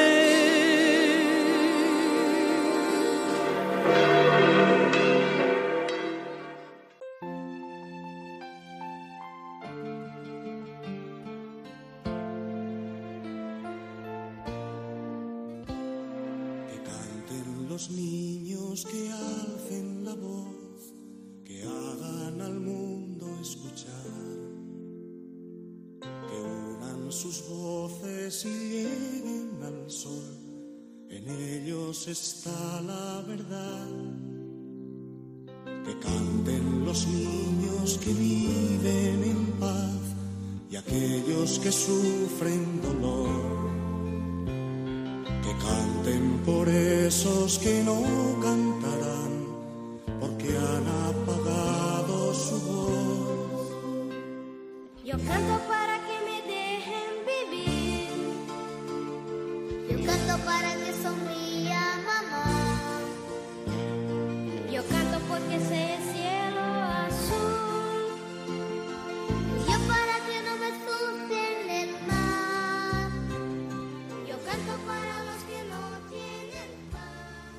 Good evening and welcome to this session. Preguntas sencillas a Sencillas a con- conceptos complejos. in this program. In this program, ra- Diálogos con la ciencia. Diálogos con la ciencia. In In Radio María, Spain. with the kids. Good evening, Balduino. How old are you?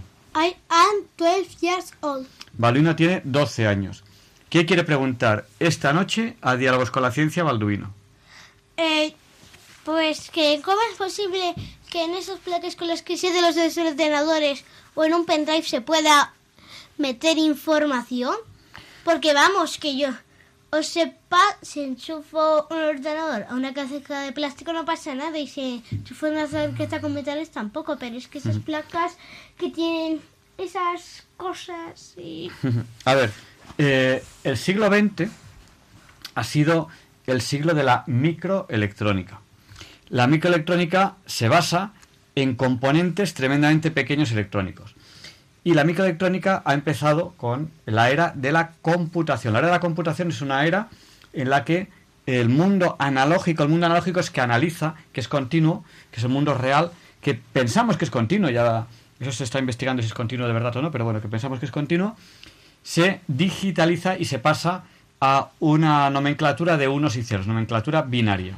Entonces, eh, a lo largo del siglo XX se desarrolla toda la era de la computación en la que se fabrican microprocesadores que son procesadores de eh, fu- fundamentalmente base silicio, como se hacen los transistores. Los transistores son positivo, negativo, positivo, PNP o negativo, positivo, negativo, NPN.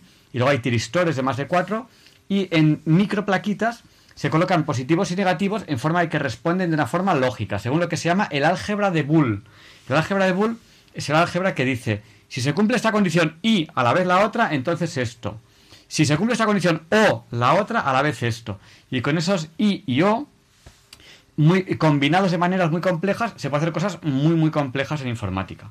Entonces, ¿cuál es el secreto de la microelectrónica? Pues el secreto de la microelectrónica es que cuando nace, nace de un tamaño y irlo haciendo cada vez más pequeño y con componentes ensamblables. Es decir, que eh, lo que se busca es que una placa, una placa madre, pueda, en, ella puedan ensamblarse distintos tipos de microprocesadores.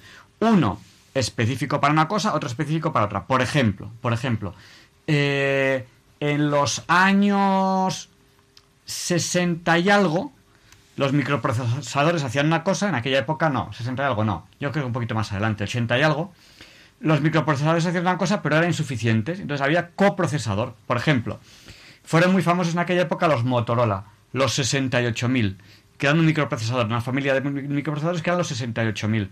Allí hay muchos ordenadores, están por ejemplo el Commodore 64, que creo que usaba Motorola, ¿cómo se llamaba este? No me acuerdo cómo se llamaba, bueno, eh, los primeros Max SS usaban 68000. Y luego los había, por ejemplo, con coprocesador matemático externo, con un procesador externo que únicamente hacía operaciones matemáticas, o con coprocesador interno, como por ejemplo la familia de los 68030. Vale, entonces esos microprocesadores que en aquella época eran lo último, ahora están superados en muchísimo, ¿vale? Y son cada vez más pequeños. ¿Qué ocurre? Pues que la tecnología de silicio tiene un límite. La tecnología de silicio tiene, tiene un límite en la microelectrónica. Entonces estamos llegando ya al límite de microprocesadores pequeños.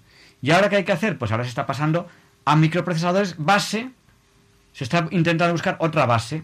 Por ejemplo, base, se está pensando en base cristal, en cristales, que es lo más pequeño que ahora mismo se nos puede ocurrir, que el cambio de posición de un átomo implique algo, ¿vale? O base, o base, por ejemplo, eh, se está pensando en base quark, base cuántica, ¿vale? Y se está desarrollando eso. ¿Te ha quedado claro, Balduino?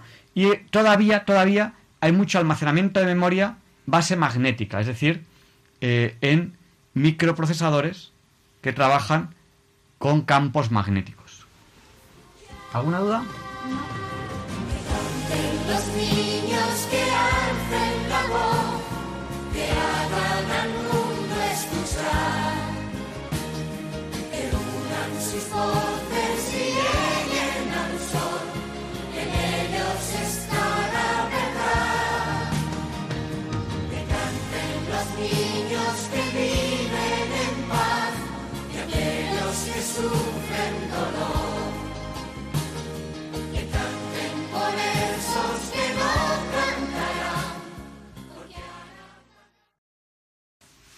Niños, ¿dónde está Ruth? ¿Ir a en la granja escuela. ¿La granja escuela? ¿Qué hacen en la granja escuela? Eh, pues ahora mismo supongo que durmiendo. ¿Ahora durmiendo? Bueno. Pues Ruth, buenas noches. Después de una buena fiesta, al menos de que se quede de fiesta durante toda la noche, que no creo que sea. No. Que se queda de fiesta durante toda la noche, ya le reñiríamos adecuadamente. ¿Y si no os dais cuenta? A los lobatos antes, en, un camp- en, los, en los campamentos del grupo, normalmente... No estamos hablando de scouts, estamos hablando del colegio, la granja escuela. en los, es- en los scouts también hacen una fiesta y normalmente dejan a los lobatos el máximo. pero vosotros habéis, habéis firmado una hoja de papel, que me habéis firmado los cuatro, de que no vais a salir nunca de noche. Eh, nunca me hay- eh, nunca recuerdo haber firmado eso. La- yo la tengo. Dime. em, yo el 21 de noviembre tengo una excursión a... A, a Micrópolis. Sí, a Micrópolis. Pero de noche no. De noche no. Hay un límite. Voy a va. volver al cole no sé cuánto, y pero para el- voy a estar... Bueno, y de para- mayor yo no romperé ese contrato. no. no- los contratos no se rompen. Cuando uno da su palabra tiene que cumplirlo. Tú firmaste que no saldrías de noche, pues no puedes salir de noche. Eh, y cuando y cuando quiera invitar una cita a una chica, cuando sea Pues, eh, mayorcito, pues- pues- 20 21 añitos. Pues sales de día. Vamos a... ¿Qué dices? Sí, hombre. No, más, no más. Vaya a tener que salir de noche sí alguna No vas a vez. salir de noche. No, Lo has firmado. papá, pero... Pero ver- he salido de noche a las fiestas del cole. A ver, si nosotros eh, nos dormimos... ¿Qué? Comandante, pero si nosotros eh, no- nos solemos ir a las 12 y en la fiesta de los scouts nos vamos a las 2. Pues muy mal. No, pero que las dos, las dos son... De las dos es de noche. Muy mal. Bueno, vamos, Ya, vamos a centrarnos. Ruth no está. dormimos hasta las nos dos, menos Vamos, las- vamos a centrarnos. Ruth no está. Teresa, how old are you? I am eight years old. Teresa tiene 8 años. ¿Qué quieres preguntar esta noche a Diálogos con la Ciencia? Que ¿Cuál es la cuenta matemática más, eh, más larga de... ¿Lo más difícil que hay en matemáticas? Sí. Pues mira, a ver, hay muchísimos problemas. La matemática es interesantísima. Hay gente que es tan interesante que para ellos la matemática es como un pasatiempo. ¿Vale? Como para mí. Es muy divertida la matemática. A Balduino le, gust- le gustan mucho las matemáticas. Y Balduino a lo mejor va a ser la persona que resuelva la hipótesis de Riemann. Hay- hay- O la teoría de cuerdas. la teoría de cuerdas es más física que matemática, pero en fin, la puedes resolver matemáticamente. El problema de la teoría de la teoría de cuerdas es que hay mucha base matemática detrás y hay poca base física experimental. Eso es un poco lo que falla.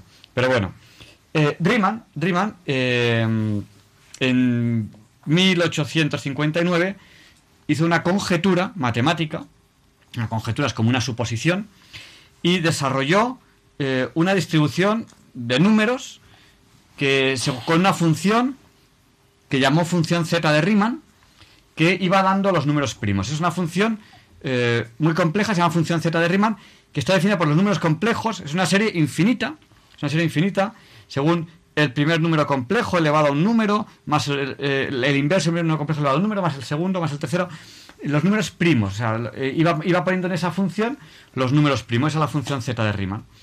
Vale, entonces esa función z daría los números primos. ¿Qué son los números primos? ¿Quién lo sabe? Los números... ¿Los números de una sola cifra? Los números que no se pueden dividir por ningún otro. ¿Eso lo habéis dado alguna, alguno de vosotros? ¡Ah, sí! Bueno. Entonces, según, es, según, la, según la, la conjetura de Riemann, según su función, eh, su función z, se puede calcular toda la serie de números. ¿Vale? Entonces, él sacó una fórmula. ¿Y qué ocurre? Que la fórmula funciona. ¿Vale? Y entonces lo que dicen, bueno, pues la- si la fórmula funciona, estará bien. Pero para un matemático, eso no vale.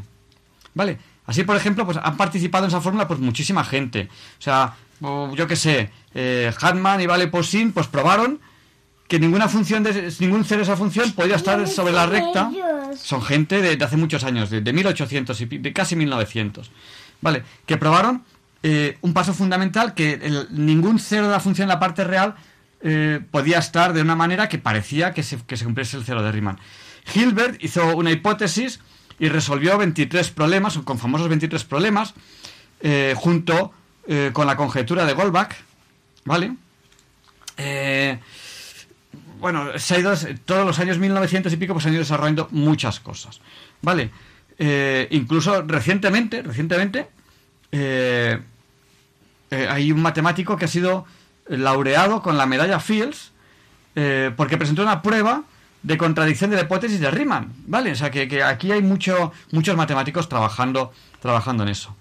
Y hay una, una historia, y es que en el año 2004, en el año 2004, Xavier Gordon verificó la conjetura, la verificó a lo largo de los 10 trillones de ceros no triviales de la función, que es una función compleja. ¿Vale? Eso es muchísimo. Parece indicar, oye, si la función se cumple 10 trillones de veces, para un físico sería suficiente. Para un físico, cuando una observación se cumple varias veces, es suficiente. Eso ocurre. Pero para un matemático no. Para un matemático no. El matemático necesita, necesita la demostración matemática. ¿Vale? Pues la demostración matemática de la hipótesis de Riemann no está hecha. Pero no solamente no está hecha, sino que hay un premio de una universidad, ahora mismo no me acuerdo, creo que es por un millón de dólares, para el que demuestre la hipótesis de Riemann. Y si yo la descubro aquí, bien que viene en a darme el premio aquí a Madrid o tengo que ir yo. Pues a lo mejor tienes que ir tú, pero te dan un millón de dólares, o sea que puedes ir en autobús y volver en, en un jet privado. Bueno, pues y posiblemente la hipótesis de Riemann o su conjetura es sea, eh, ahora, a fecha de hoy, eh, el misterio matemático más grande sin resolver. ¿Lo resolverá Balduina? A lo mejor, quién sabe. Esperemos que sí. Yo creo que sí. Es el mejor matemático. En realidad hay muchos matemáticos mejores que yo.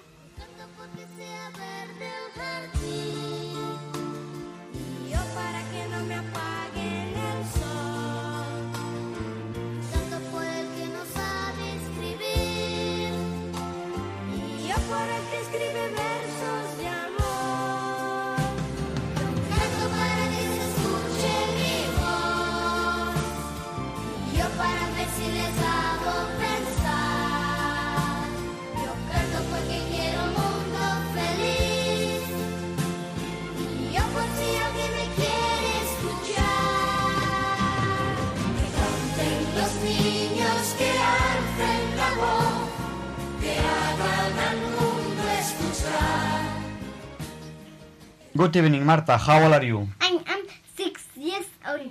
Marta, tienes seis años. ¿Cómo no acercas más el micrófono? ¡Siete! Ah, siete. Pues entonces no digas six, Seven. seven. ¿Qué quieres preguntar esta noche a Diálogos con la Ciencia? ¿Cuál es el misterio más grande de la física? Uy, el misterio más grande de la física. A ver, la física intenta explicar el mundo en el que vivimos, el universo, ¿vale? La física cada vez, o sea, si empezó intentando explicar los fenómenos que tenemos aquí a mano, ahora intenta explicar los fenómenos que hay en el universo. Entonces, hay muchos misterios, hay muchas observaciones que no pueden explicarse. Así, por ejemplo, Como la teoría de cuerdas. como la teoría de cuerdas. Pero la teoría de cuerdas es todavía una teoría, ¿no? Pero hay observaciones que no pueden explicarse. Y entonces la física intenta explicarlas con cosas que no entiende. Por ejemplo, la materia oscura. La materia oscura nos la hemos inventado, o sea, se la han inventado los físicos, para intentar explicar observaciones que, hace, que se hacen en el universo. ¿Vale? O la energía oscura. La, energía oscura se la han tenido que inventar los físicos para intentar explicar fenómenos que se observan. Si tiene que haber una energía que no vemos, tiene que haber una materia que no vemos. ¿Vale? O, mucho más difícil todavía, la inflación cósmica. ¿Qué es la inflación cósmica? Pues hay un montón de fenómenos en, eh, relacionados con la expansión del universo del, del Big Bang que no podemos explicar, pero son muchos. Entonces, se ha inventado un conjunto de teorías, un conjunto de teorías que son varias, que juntas se llaman la inflación cósmica, que explican, por ejemplo, que mm, billonésimas de segundo después del Big Bang, ¿vale? Eh, eh, había materia expandiéndose a velocidad más rápida que la de la luz, cosa que según Einstein no puede ser. Pero es que es la única explicación a algunos fenómenos que se están, que se están observando. Y bueno, eh, tampoco hay certeza de cuál será el destino del universo, aunque todo parece indicar que la entropía, el desorden del universo va a ser cada vez mayor y el universo se va a expandir indefinidamente. Pero tampoco estamos seguros de ello. Y luego hay un gran misterio, y es que cuando nos metemos en mecánica cuántica, se observa que los fenómenos eh, a veces duplican el resultado.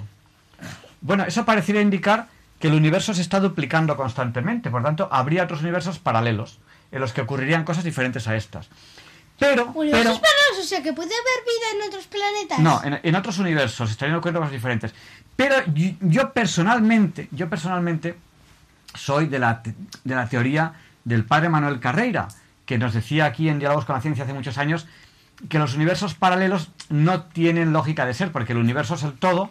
Si hubiese un paralelismo, pues pertenecería al todo, pertenecería al universo. Bueno, eso, podríamos estar hablando de eso horas, podría haber un seminario entero sobre, sobre universos y universos paralelos. Pero vamos, yo soy de los que creen que eh, hay ciertas cosas de estas que acabamos de mencionar que sobre el papel, teóricamente, pueden existir, pero que en la realidad, pues posiblemente no existen o no son como, como, la, como ahora mismo algunos físicos piensan. Hay que tener en cuenta que muchas cosas que la, que la ciencia ha creído durante mucho tiempo, luego se han demostrado que eran mentira, ¿no? Entonces yo creo que hay otras explicaciones que en el futuro nos ayudarán a entender, no necesitaremos materia oscura, sino que realmente sabremos lo que hay, no necesitaremos en el futuro hablar de energía oscura para entender lo que ocurre, sino que sabremos realmente lo que hay, ni necesitaremos hablar de universos paralelos, sino que en algún momento sabremos realmente lo que hay. ¿Os ha quedado claro? Sí. Bueno, vamos a despedirnos, niños, ya hasta la semana que viene, si Dios quiere.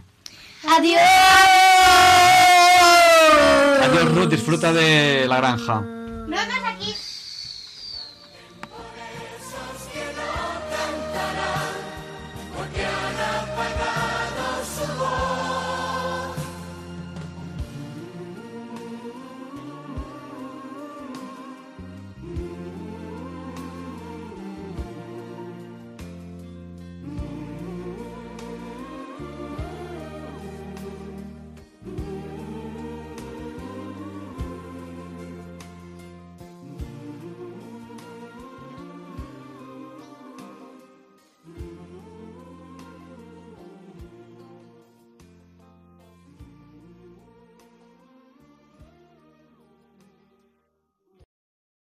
Ha llegado ese momento en el que les abrimos el micrófono a ustedes, a nuestros oyentes, por si desean participar en directo ahora en el programa.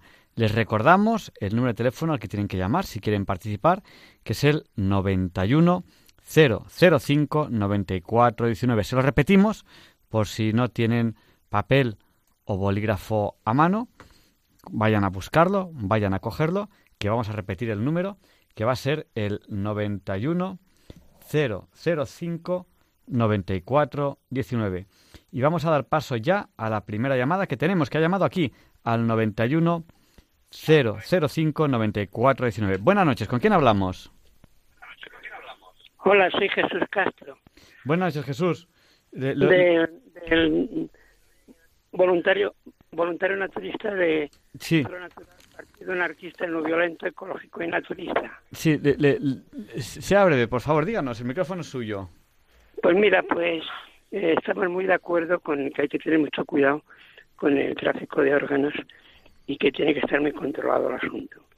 y que también practicamos mucho la medicina para no llegar a estas situaciones como naturistas, de manera que la medicina, que también es cuántica, que estáis hablando, la naturista, que unimos lo sacro y lo sano, como decíamos la otra vez, de manera que no llegar a esas situaciones tan límites del trasplante, que incluso llega a la medicina regeneradora. Y sobre todo el tema también de la democracia, que puede seguir avanzando en nuestro país, que falta le hace. Entonces, pues, mm, ahora en las elecciones estas próximas mm, andaluzas, pues una cosa básica que hay que poner en marcha, que es la, la, el no aborto, la no- o sea, por la vida, la coalición de partidos vida, eh, por la no eutanasia, o sea, no llegar al tema del nazismo como estaba antes, o sea, que es que es un exterminio ah, tremendo. Luego también, pues eso, la democracia en cuanto que damos la enhorabuena a Radio María e Intereconomía, que son las únicas emisoras en las que podemos expresarnos libremente todo el mundo.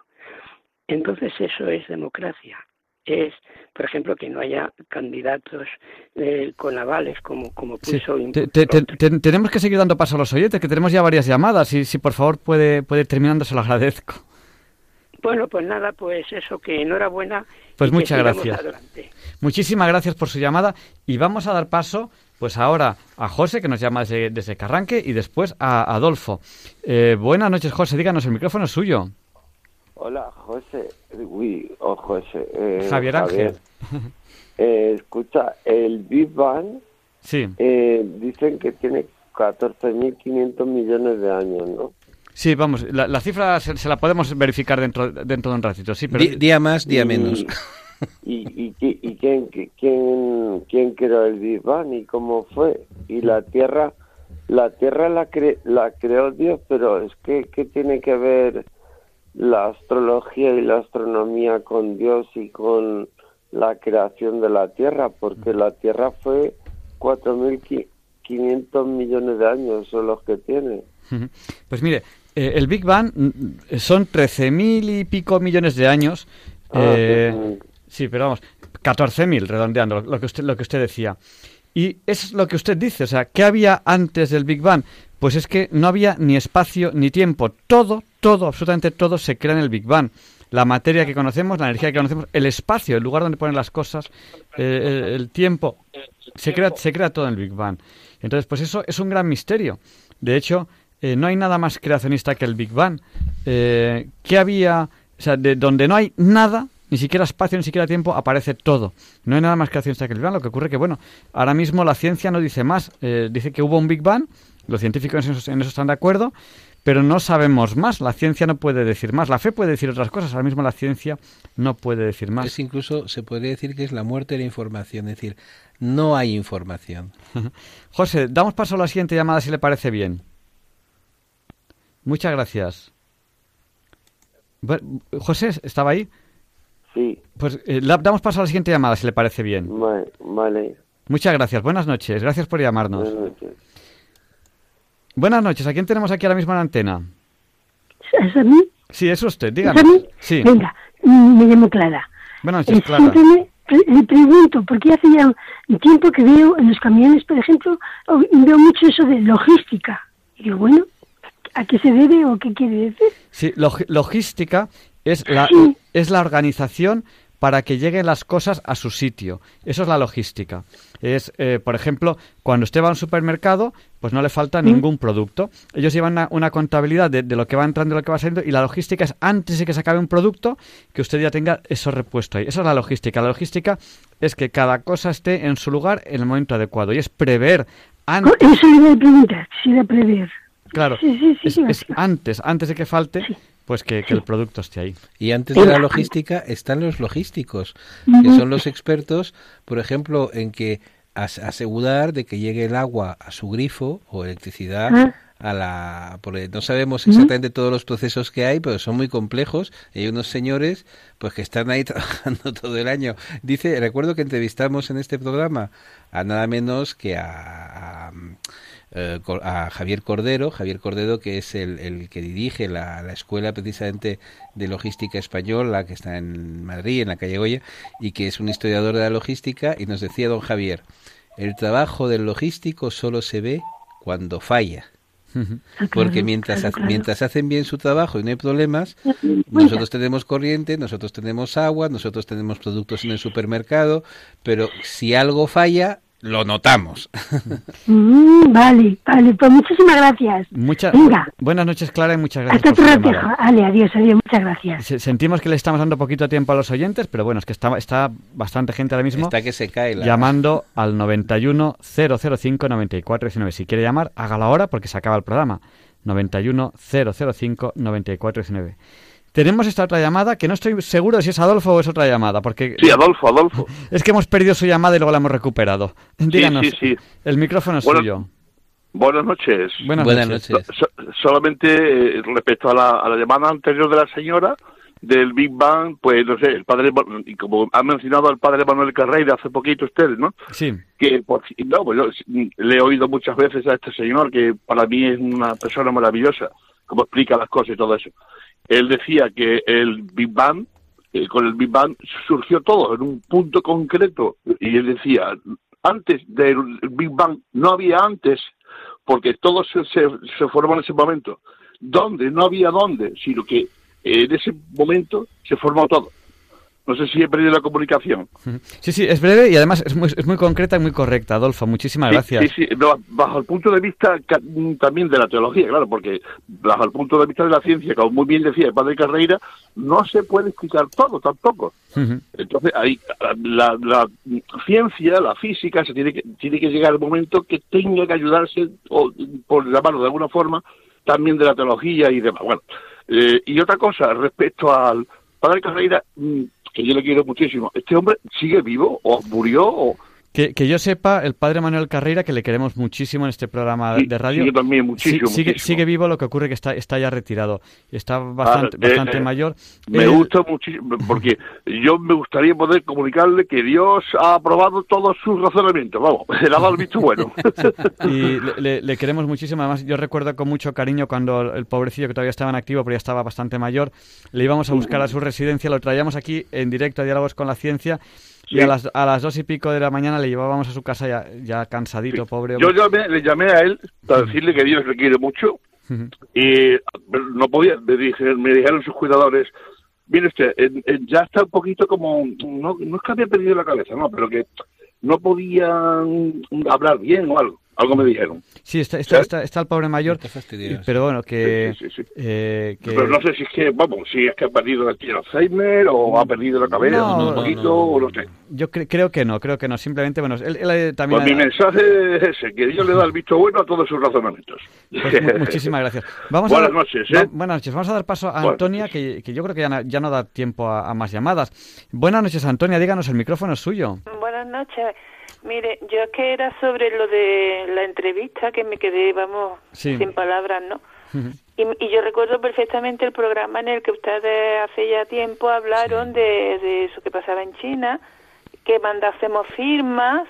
Me acuerdo yo que pidieron también ustedes, ¿no? Sí, sí. El, el Ah, no sé qué dirección, que ya yo me quedé con la dirección, las mandamos y eso, y no sé qué habrá pasado con esas firmas, pero bueno, yo lo que quería decir es que a mí todo esto de, de, de los tráficos de, la, de los órganos y todo eso me parece que eso es, vamos, que eso es satánico, demoníaco, que esa es la cultura de la muerte, ¿no? y que y que, que está eso claro que eso no es casualidad que surja un loco por un que le dé por hacer una exposición y que es que eso se está sembrando es que eso desde Halloween con las disfraces de se está sembrando que la gente disfrute con esas con esas cosas y luego pues claro am, llega y ven uno de verdad y ya no se espantan porque están hartos de verlo de cartón. Entonces yo creo que eso es mm, un crimen, eh, no sé cómo llamarlo, lo que están haciendo ahora con con esto, come, con, con esta comedora de coco de todo nada más que para quitar a Dios del medio y para quitar, No, me y- parece horroroso. Y, y aquí hay, hay un tema que, que es muy importante, es cuando, cuando uno no tiene en cuenta la dignidad humana, ¿dónde cortas? Que no- al final todo vale, ¿no? Es que cuando cuando se quita a Dios del medio, el que sale perdiendo es el hombre.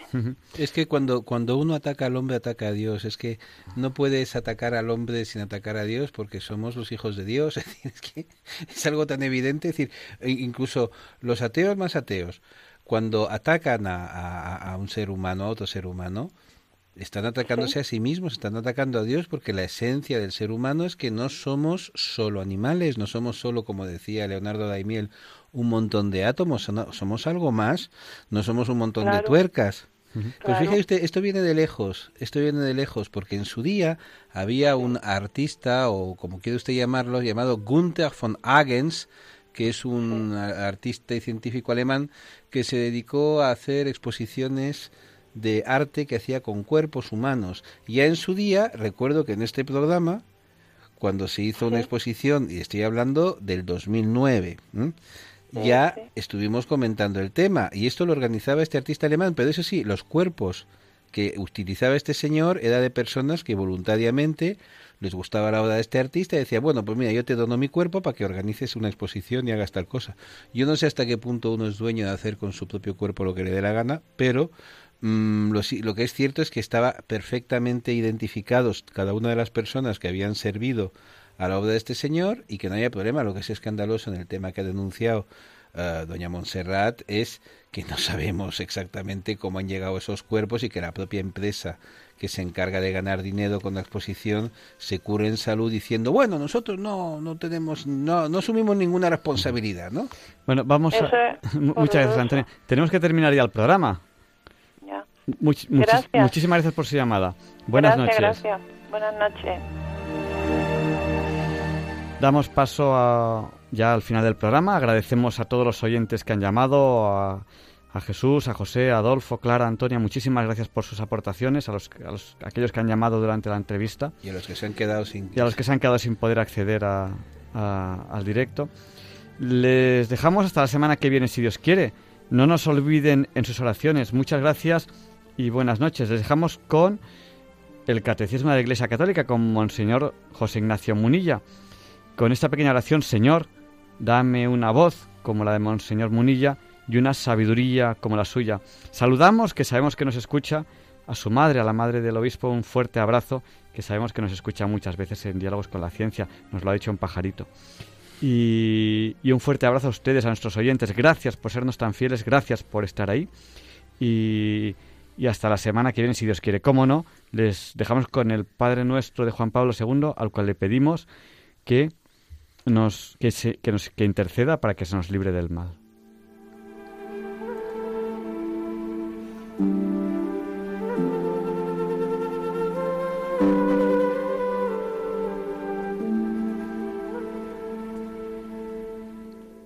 Y así concluye en Radio María el programa Diálogos con la Ciencia.